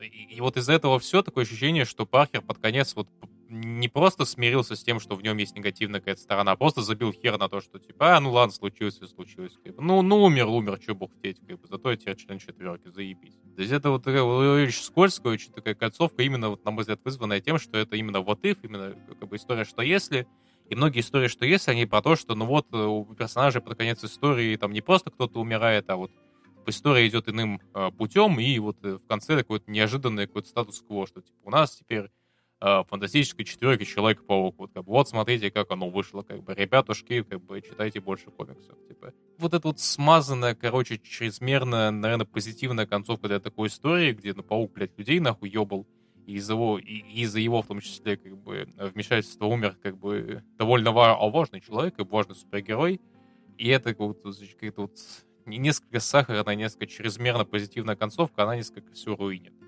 как мне кажется. Но, но в целом большая часть комикса, так сказать, она ну, довольно неплохая. Опять-таки, если вы приходите в этот комикс ради того, чтобы посмотреть, как паук, короче, хуярит злодеев, то вам сюда. А если вы, как и я, хотите посмотреть на прикольные, короче, бэкграунды а, авангардного, так сказать, искусства, ну, типа, а, вот, вам тоже сюда. И а, но если вы хотите э, как бы услышать от Чипа Здараски, чтобы он, короче, устами Джона Джеймисона объяснял Эдди Броку, что у него, короче, вот какой-то а, немотивированная злость на Паркера и на Человека-паука, и что, типа, ну, нельзя так вообще делать. Вообще не прописанный изначально персонаж был Эдди Брок. А, вот, в 2021 году, если вам хочется это услышать, то, в, ну, в принципе, можете почитать, да, Человек-паук, Тень паука. А, благо, три номера из пяти на момент записи подкаста а, было э, сделано командой Marvel Comics, э, перевод э, от человека под никнеймом ВБНМ, надеюсь, так считается, оформление от Керригана, и, по-моему, Супер Комикс тоже пролез за перевод этой работы. По-моему, там переводчика, у переводчика никнейм, по-моему, не Хубиев, типа того, если я, я если я ничего не путаю. Тень Паука, э, нас разочаровала концовка, но, но ну, это наша проблема, как говорится. Вот. Так что, если, если хотите подобные штуки, обязательно почитайте, а мы пойдем к финалисту. Прежде чем мы перейдем к финалисту, хочется отметить, что Spider's Shadow это, в общем-то, вот это то, что мы, наверное, забыли упомянуть, и было бы не лишним упомянуть в начале, но бывает. А, это, в принципе, работа, с которой вот должна была начаться новая мультиавторская инициатива Marvel What If. То есть Marvel уже какое-то время там, попытались возрождать вот эти вот if комиксы. Но как бы нынешний главред э, Сиби, Сибульский, а, вот говорит, что все-таки вот в ближайшее время вот if инициатива пополнится тайтлами, что в целом вот if это будет скорее такой вот плашкой на, на обложке.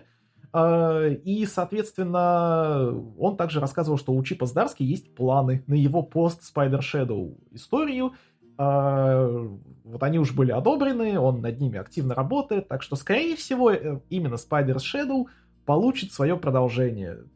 Это будет такой вот небольшой, э, ну, под вселенной, которая просто вот из вот ифа так иначе разрастется. То есть, скорее всего, э, вот этот эпилог в конце, в конце Spider Shadow был оставлен не просто так, и история, в общем, получит свое продолжение, в котором мы, может быть, и увидим, как э, фантастическая четверка рефлексирует над э, тем, что у них в команде находится Человек-паук, из-за которого погиб Рид Ричардс, так или иначе. Так что, кто знает, увидим. А, но вообще, тоже не факт, что пост, э, типа, Spider, Spider Shadow штука, это именно, что, знаешь, продолжение Spider Shadow, а не, знаешь, что-то, что он просто будет делать после этого.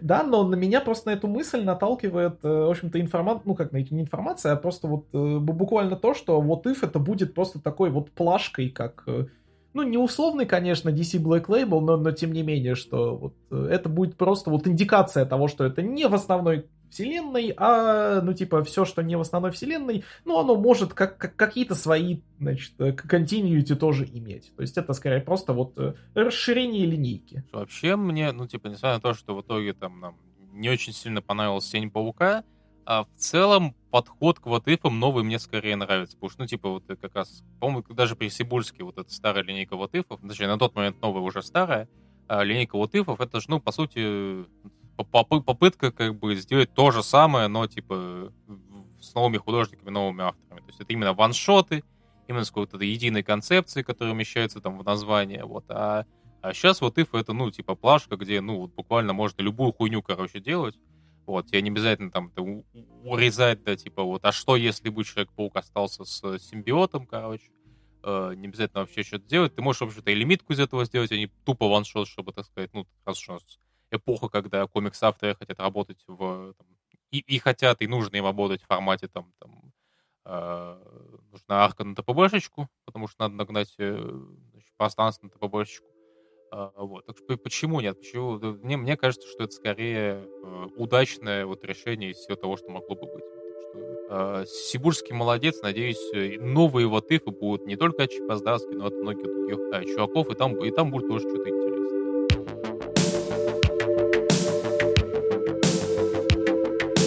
А, да, мы таки переходим к а, финальному комиксу, который будем обсуждать на этом замечательном подкасте. А, это комикс а, казалось бы, нежданно-негаданно, тоже паучий комикс в какой-то степени. Это комикс Silk, или же комикс Шелк 2021 э, года. Том от э, Марингу, сценаристки, от э, Такаси Миядзавы, художника, и Ян Херинг, колориста, или колорист, скорее всего, колорист. А, да, новый том приключений еще одной, так сказать, владелицы паучьих сил в паучьем лоре. Персонаж давно-давно там втапленный и созданный Дэном Слотом там в э, его пост супер периоде Человека-паука, э, у персонажа которого, кстати, было ну, не очень большое, но там среднее, нормальное количество, количество номеров, там были уже свои ангоинги у нее и свои лимитки. И, кстати, там немало номеров писал тот же Робби Томпсон, который как раз вот писал э, Скрулов. А, вот. Но вот новая, а, короче, лимиточка, она в этот раз, э, в этот раз, короче, собралась такая довольно, а, кстати, квотная, короче, довольно соответствующая э, э, расовой национальной принадлежности главной героини команды, потому что и Моренгу, и Такаси Миядзава это, ну, именно азиатов, которых позвали на комикс про азиатского супергероя, что, в общем-то, ну, типа, позитивное явление, что называется. А вот. И даже можно сказать, что она, по-моему, шелка наша кореянка, да? Я же Скорее всего. Ну, а, типа, а, а, американка корейского происхождения, да. А, ну да. Она и, по-моему, в новых агентах Атласа была у Грега Бака, как ну, вот именно кореянка, ну, по, по национальности. А, вот. Но, да, и, и даже можно по сюжету комикса понять вот именно такую попытку сделать околоазиатскую так, штуку, потому что тут в центре сюжета, казалось бы, противостояние Шелк, а, которая нашла новую работу, она теперь работает над Джоном Джеймисоном, над своего рода репортер теперь тоже. И ввиду того, что она журналист, она, естественно, должна там на всякие новости натыкаться и как бы, расследовать э, всякие инфоповоды. А будущий шелк там накипает какой-то вот, короче, э, серия э, странных вещей, связанных с новой компанией какой-то технологичной. В итоге у э, у Синди Мун как раз ушел вместе с Саей Иши. А, назревают даже какие-то, ну, все такие около романтичные, хотя, наверное, не, не романтичные отношения. А, вот. И, казалось бы, у нас ну, такой стандартный комикс, где, ну, в целом с милыми моментами, с комедийными моментами даже, ну, типа, Uh, первая самая сцена в комиксе это такая очень комедийная зарисовочка, где Синди Мун останавливает ограбление будика, с довольно такими, ну, такими гуфбольными, короче, такими клоунскими а, вот этими грабителями, останавливает их, а, получает награду там какую-то шубу или что-то типа того. Вот. И в какой-то момент, казалось бы, вот это вот противостояние с какой-то вот загадочной а, новой злодейкой, которая вообще технологии использует, но с самого начала заявляет, что, типа, смотрите, у нас, короче, огромный кот-демон, вот, которого зовут Каша. Поридж. Буквально злодей Поридж, понимаешь, Антон, понимаешь? Большой, большой корейский кот. Большой корейский кот Каша. А, вот, который по итогу комикса, в общем-то, даже против своей работодательницы идет и хочет, значит, э, а, производить какого-то большого, еще, большего, короче, жоп, жоподемона. А, может быть, даже не корейского, а японского, и надо, короче, и Шелк объединить силы со своей, так сказать, э, вроде как э, врагом, а вроде как и, в общем-то, не, не самой э, плохой девчонкой. А, вот, а, нам, в общем-то, из всех комиксов, вот если по Spider Shadow мы наибольше сомневались, стоит ли это включать в этот выпуск, то про Шелк мы, в общем, тоже были у нас такие же мысли, потому что мы вряд ли много чего сможем в этом комиксе рассказать, потому что, ну, это такая небольшая, миленькая такая вот э, крохотная лимиточка про то, как ну, вот э, шелк супергеройствует, у нее там типа э, миленькие взаимодействия и с самой Саей, и с братцем Саей, и с братцем, и, сам, и с братцем самой Синди, и с Джоной тоже неплохие интеракции. В целом, ну, типа, такая очень-очень-очень неплохая супергеройка. Лайтовая, очень приятно читается, очень приятно нарисована. Такая Миядзава, он еще рисовал дай бог памяти, Mercaded You с тем же Гэгом Паком для Boom Studios. Вот, у нее очень такой приятный рисунок, очень приятный лайн. Ян Хрэнк тоже вот, а, отличный каллинг, отлично подходит комиксу. Очень такой, вот, мягкие такие вот холодненькие цвета по большей части используются. Короче, да, комикс очень приятный, э, неплохой. Э, а, Антон, вы, а вы сможете что-то сказать, по что не рассказал я? Давайте, челлендж вам. Ну, смотри, э, прежде всего, меня в этом комиксе, как тебя когда-то в Avengers Mech Strike удивило, ну, не знаю, возможно, какое-то вот раз, разбитие стереотипов, возможно, не совсем справедливо выстроившихся, потому что Мар, Марингу это на самом деле, ну, очень не комиксный автор, она пишет... Э, Блин, Мар Мар Марингу это, короче, переводится буквально как, как, как морс морская жижа. Ну, ну, почти, только она там не Марин, а Маурин. Да? То есть Морен. Да, я извиняюсь, я просто, я просто русскую, русскую транскрипцию взял из сканлайта этого комикса. Да, этот комикс, кстати, тоже был переведен сканлайтерами. Три номера пока что из пяти от э, значит, команды Comics Zero. Э, я надеюсь, я правильно прочел э, значит, название этого, этого коллектива. Перевод от Hero Master и оформление от пользователя с никнеймом Мадара. Да. Да. А, вот эм, она автор э, Young Adult литературы. Причем именно литературы-литературы. Книг э, с буквами, э, без картинок. И э, вот я не знаю, как у тебя, но у меня вот как-то в голове все еще вот настоялся такой стереотип, что если э, там, большая двойка берет к себе писать э, там комикс э, именно человека, который больше в какую-то прозу вовлечен, нежели чем ну, более, так сказать, что-то смежное, профильное, э, возможно, скорее всего, получится именно пресловутая каша. То есть э, то тот же э, Танахаси Коутс, он, конечно, публицист, но это вот тоже человек, который больше по буковкам. Ну вот да, он скорее именно публицист.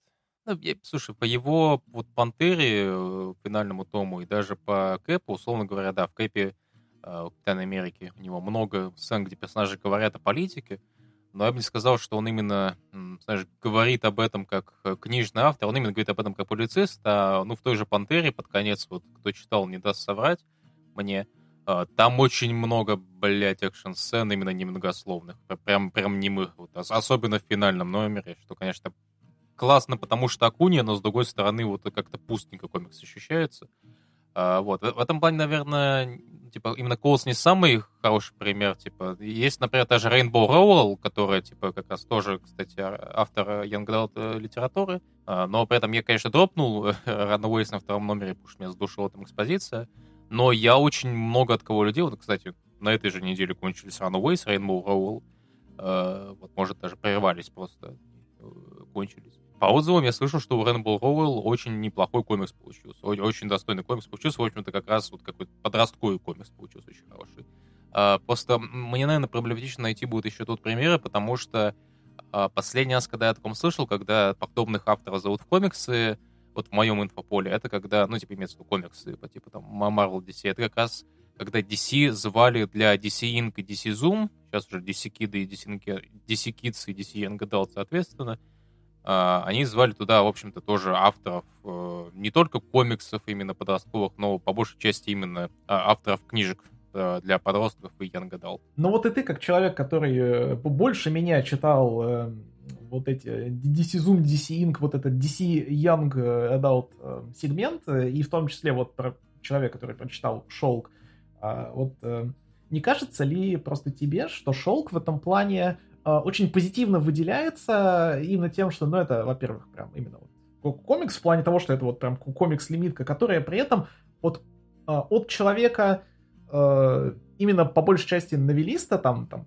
вот связанным с прозой, но который при этом вот э, очень легко, очень плавно и вот очень классно читается именно как комикс. Потому что мои попытки читать вот именно DC-шные э, DC-шные вот Young Adult сегмент, они немножко стопорились на том, что вот авторы все-таки э, вот слишком словоохотливые были для, для, для, ну, для того, чтобы этот комикс вот читался как вот, знаешь, вот как, как речка текла. Ну, ну, слушай, а ты какие читал просто? Ну, типа, у меня, конечно, были трудные произведения для почтения, но не потому, что они были, знаешь, слава блудные. Потому что, ну, типа, из вот э, комиксов, которые DC, для DC делали, ну, я, типа, на самом деле, не так много читал, действительно. Относительно тебя, наверное, больше, но немного.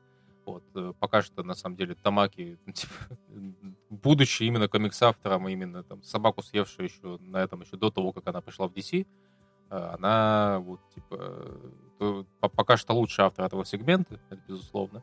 Вот, и она, ну, не, не очень нагруженная текстом э, комиксы.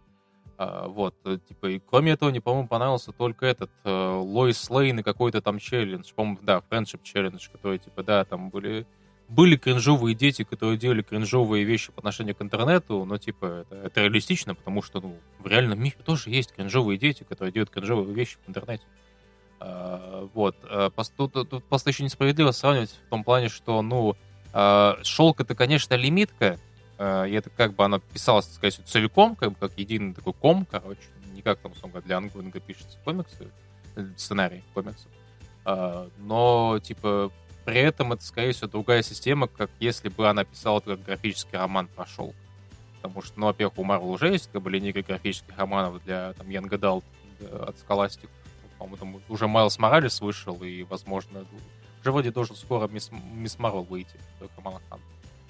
Вот, то есть, да, ну, понятное дело, что там темп и словоохотливость автора, который пишет там 160-страничную херню, и там э, словоохотливость там и темп э, повествования у автора, который пишет именно лимитку, которая вот, побита на 5 номеров, это, ну, типа, немного разные материи, что называется. А, вот, и поэтому это мне сложно сравнивать, но надо сказать, что действительно комикс, он не очень словоохотлив, и это, ну, э, казалось бы, вот у нас шелка на вот нее статус-кво, не, не знаю, насколько новый, но вот у нее статус-кво, что она именно, знаешь, вот журналист, как бы э, писака, э, вот кто-то, что кто-то, кто может очень, знаешь, подробно, э, очень долго нашитпостить, награфоманить и в мыслях, и в тексте, который она пишет для статей, и даже текст для ее статей можно тоже оформить для, как отдельный монолог, там, распространенный там э, прием там любого автора Супермена, вот сделай, короче, вот статью Кларка Кента и растяни ее на весь комик.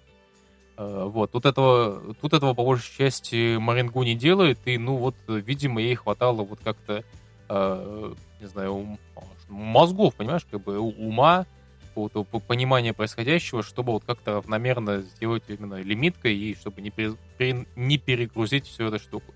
А с другой стороны, как мне кажется, ввиду концовки вот э, она все еще не, неуютно себя чувствует именно в формате лимитки, потому что, ну, как концовка на самом деле ощущается несколько оборвана. То есть и твист, э, который для читателя уже не твист, но так иначе твист с э, э, братом, э, Э, ну, типа, с братом вот этой вот э, Саи Иши по имени Макс, который притворялся, ну, не притворялся, наверное, просто был психологом для Шелк, вот, и как, как бы парнем, наверное, даже потенциальным, но в итоге оказалось, что это наебалово какое-то. И в итоге, как знаешь, вывод, что типа, а, ну Шелк, короче, она пошла вот через такое приключение, ну теперь у нее все заебись. Вот, вот, вот, знаешь, в последней странице очень такими, знаешь, вымученными ощущается. То есть она вроде как и не дописала такое ощущение, но такое ощущение, что она при этом переписывает что-то, знаешь, не переписывает не в плане того, что она переделывает что-то, а что-то вот несколько избыточное вот это все ощущается. А, вот, не знаю, вот это в целом, наверное, может, она даже в книжке свои так пишет, может, у нее такой стиль, что стиль, что называется. А, вот, но вот, э, ну да, у Морин Гуд, если это ее дебют именно в комиксах, если это именно ее дебют в комиксах Марвел, то это очень хороший дебют. Я, я, ее смогу, я ее могу с этим поздравить. Это А Аня ударила в грязь лицом, она сделала очень-очень неплохой комикс про э, значит, паучью супергероиню. Ну, вообще, да, это ее комиксный дебют, и, собственно, примечателен этот комикс, на мой взгляд, именно вот тем, что это очень хорошая дебютная работа. То есть не без недостатков, конечно, вот концовка, правда, чуть-чуть скомканная, а, вот э, такое ощущение, что все нужные ингредиенты закинули, но вот э, что-то размешали в каком-то очень Э, ну, мягко говоря, странном, э, странной пропорции, в странном порядке, но вот помимо этого, это, ну, это очень приятный э, комикс на вечерок. То есть комикс, от которого, в принципе, не следовало ничего ожидать, и ничего прям сверх этого получено не было, но это просто неожиданно приятная работа. Есть, э, приятная работа, с которой удивительно приятно провести вот несколько вечеров, особенно учитывая, что, ну, скажем так, Лично мне Young Adult комиксы не очень заходят, а это по всем признакам Young Adult работа, которая вот мне даже, даже зашла, в том числе визуально. То есть визуально в этом комиксе вообще все отлично. Ну, слушай, не, не по всем признакам. Слушай, тут у нас все-таки герой не подросток, и, типа, проблемы у него, можно сказать, не подростковые. Типа, она, она, наверное, в плане легкости, наверное, не подростковая. Не, подростковая, скорее плане чтения, ну, типа, а, ну, ну, ну, ну все же читатели, как бы, большой двойки современные, это же, как бы, великовозрастные детины, ты же понимаешь. Как бы. Но это, ну слушай, это, это инфантильные великовозрастные детины, поэтому я мне вот так категорично здесь. Ну, ну хорошо, ну хорошо. Я, я тебя еще заставлю нормальный, я заставлю тебя нормальный Young Adult прочитать, как бы ты ты в 25 лет почти будешь как бы, наслаждаться комиксами, рассчитанными для 14-летних детей. Как бы. Я уже Рейвен читал. Рейвен нормальный был. А я, а я его дропнул, по-моему. Я, я тебе я что-то читал, читал, читал, мне наскучило. Вот где-то где ровно, по-моему, на сотой странице. А, но э, мне на самом деле хотелось бы даже, наверное, почитать вот этот вот Рейвен и Бестбой. Я слышу, что я не открывал, по-моему, даже Бестбоя, но Рейвен и Бестбой, учитывая, насколько Стивен Берн, это, по-моему, Стивен Берн, если не путаю. А, не, Пиколо. Пиколо, по-моему, никнейм Пиколо, да. У Пиколо вообще замечательные арты. То есть я еще этого человека увидел, когда он в Твиттере просто рисовал Тин Титанов вот в своем э, таком немного, немного сахарном таком арт-стайле. Э, ну и мне тогда просто в целом именно арт-составляющая понравилась, а потом я узнал, что его такие э, поставили работать над, ну, по сути, Тин Тайтановскими комиксами для вот этого Young Adult импринта. И, и вроде бы как Рейвен бой, а и, и Рейвен и без бой это в целом, ну, именно continuity такое, янгадалтовское, то есть это в целом типа, продолжение друг друга, так что, ну, вот, э, не без интереса, наверное, можно за этим всем последить. Да, то есть если вы не видели арты Пикола про Бестбоя, Рейвен и прочих титанов, посмотрите, там именно, знаете, такая вот э, casual арты про то, как э, супергерои такие юные проводят свои будни. Очень, очень, очень, что называется, вот как бы в русском комьюнити, ламповые, теплые. А, да, но, но, но а, не, не про Титанов сегодня речь, не про Рейвена, не про Бестбоя. А сегодня была речь про Шелк, в частности, да, надеюсь, э, господа из комикзиры такие переведут этот том до конца, и вы, в том числе, дорогие носители только русского языка, сможете его прочесть до конца. Такие пироги, что называется, посоветовали вам сегодня, ребятушки, аж 6 комиксов, как бы это довольно приличное количество комиксов, да, конечно, они практически все довольно быстро читаются, но, но я думаю, вы как бы люди занятые, вам как бы найдется еще найдется, как бы, чем скрасить ваши вечера, там, э, долгие рабочие недели и прочие штуки. В данном случае, в данном случае, э, вот, краткость этих комиксов это ни в коем разе не минус, а скорее даже плюс, потому что, как минимум, они не успеют утомить такой вот антологичный подкаст, у нас такая антология советов, короче. Сегодня, сегодня мы советую, посоветовали вам вот такие комиксы. Можно, можно даже сказать, что, знаешь, Антон, что это продолжение нашей вот забытой рубрики по то, как мы, э, по-моему, в подкасте про Time Travel мы же советовали комиксы какие-то, типа, знаешь, мы обсуждали какие-то отдельные комиксы, а потом в конце, типа, советовали типа, какие-то вот краткие вещи. Вот, считаем мы как бы целый выпуск советов, короче, мы вот советчики теперь, ёптить. А, вот, да, вот, короче, ну, дали вам рекомендацию, теперь идите читайте, мы тоже пойдем, вот, но а, прежде чем мы уйдем, мы как бы скажем, что если вам понравился наш подкаст, то обязательно подпишитесь, а, подпишитесь, э, можете подписаться на нас на Google подкастах, на Яндекс Музыке, на Apple подкастах, а, во ВКонтакте у нас есть группа, где а, постятся всякие картиночки, а, статейки, а, постики интересненькие, ну и, собственно, даже а, там можно послушать подкасты через ВК подкасты. А, также, если вы хотите поддержать нас финансово, опять-таки, милости прошу на нашу страницу на Boosty, где вы можете за там, от, 50, от 50 до 300 рублей задонатить нам. А, как бы там, по-моему, настраивается даже то, то, насколько вы подписываетесь. Так что, ну, типа, вы можете на несколько месяцев вперед подписаться. А, и там, может, может даже в этот момент отписаться, просто это типа такой донатик будет а, с вашей стороны, если вам не интересны бонусы. А там и бонусы есть, как бы и ранний доступ, как бы и эксклюзивный контент, эксклюзивные статьи. Вот, кстати, вот на этой неделе буквально вышла вот э, статья в публичный доступ, как бы как раз статья Антона вот, про Бетмана. В том числе, да. А, вот. Также, также э, подписывайтесь на наш э, телеграм-канал «Гусарские баллады» э, telegram.me slash аудиогусар, ссылка тоже а, в описании э, к подкасту. А, вот. И, и вроде все, по-моему, у нас ничего больше нет. Анонсить нам больше нечего. А, да, поэтому мы откланяемся. Все. Всем, всем пока, всем всего наилучшего и...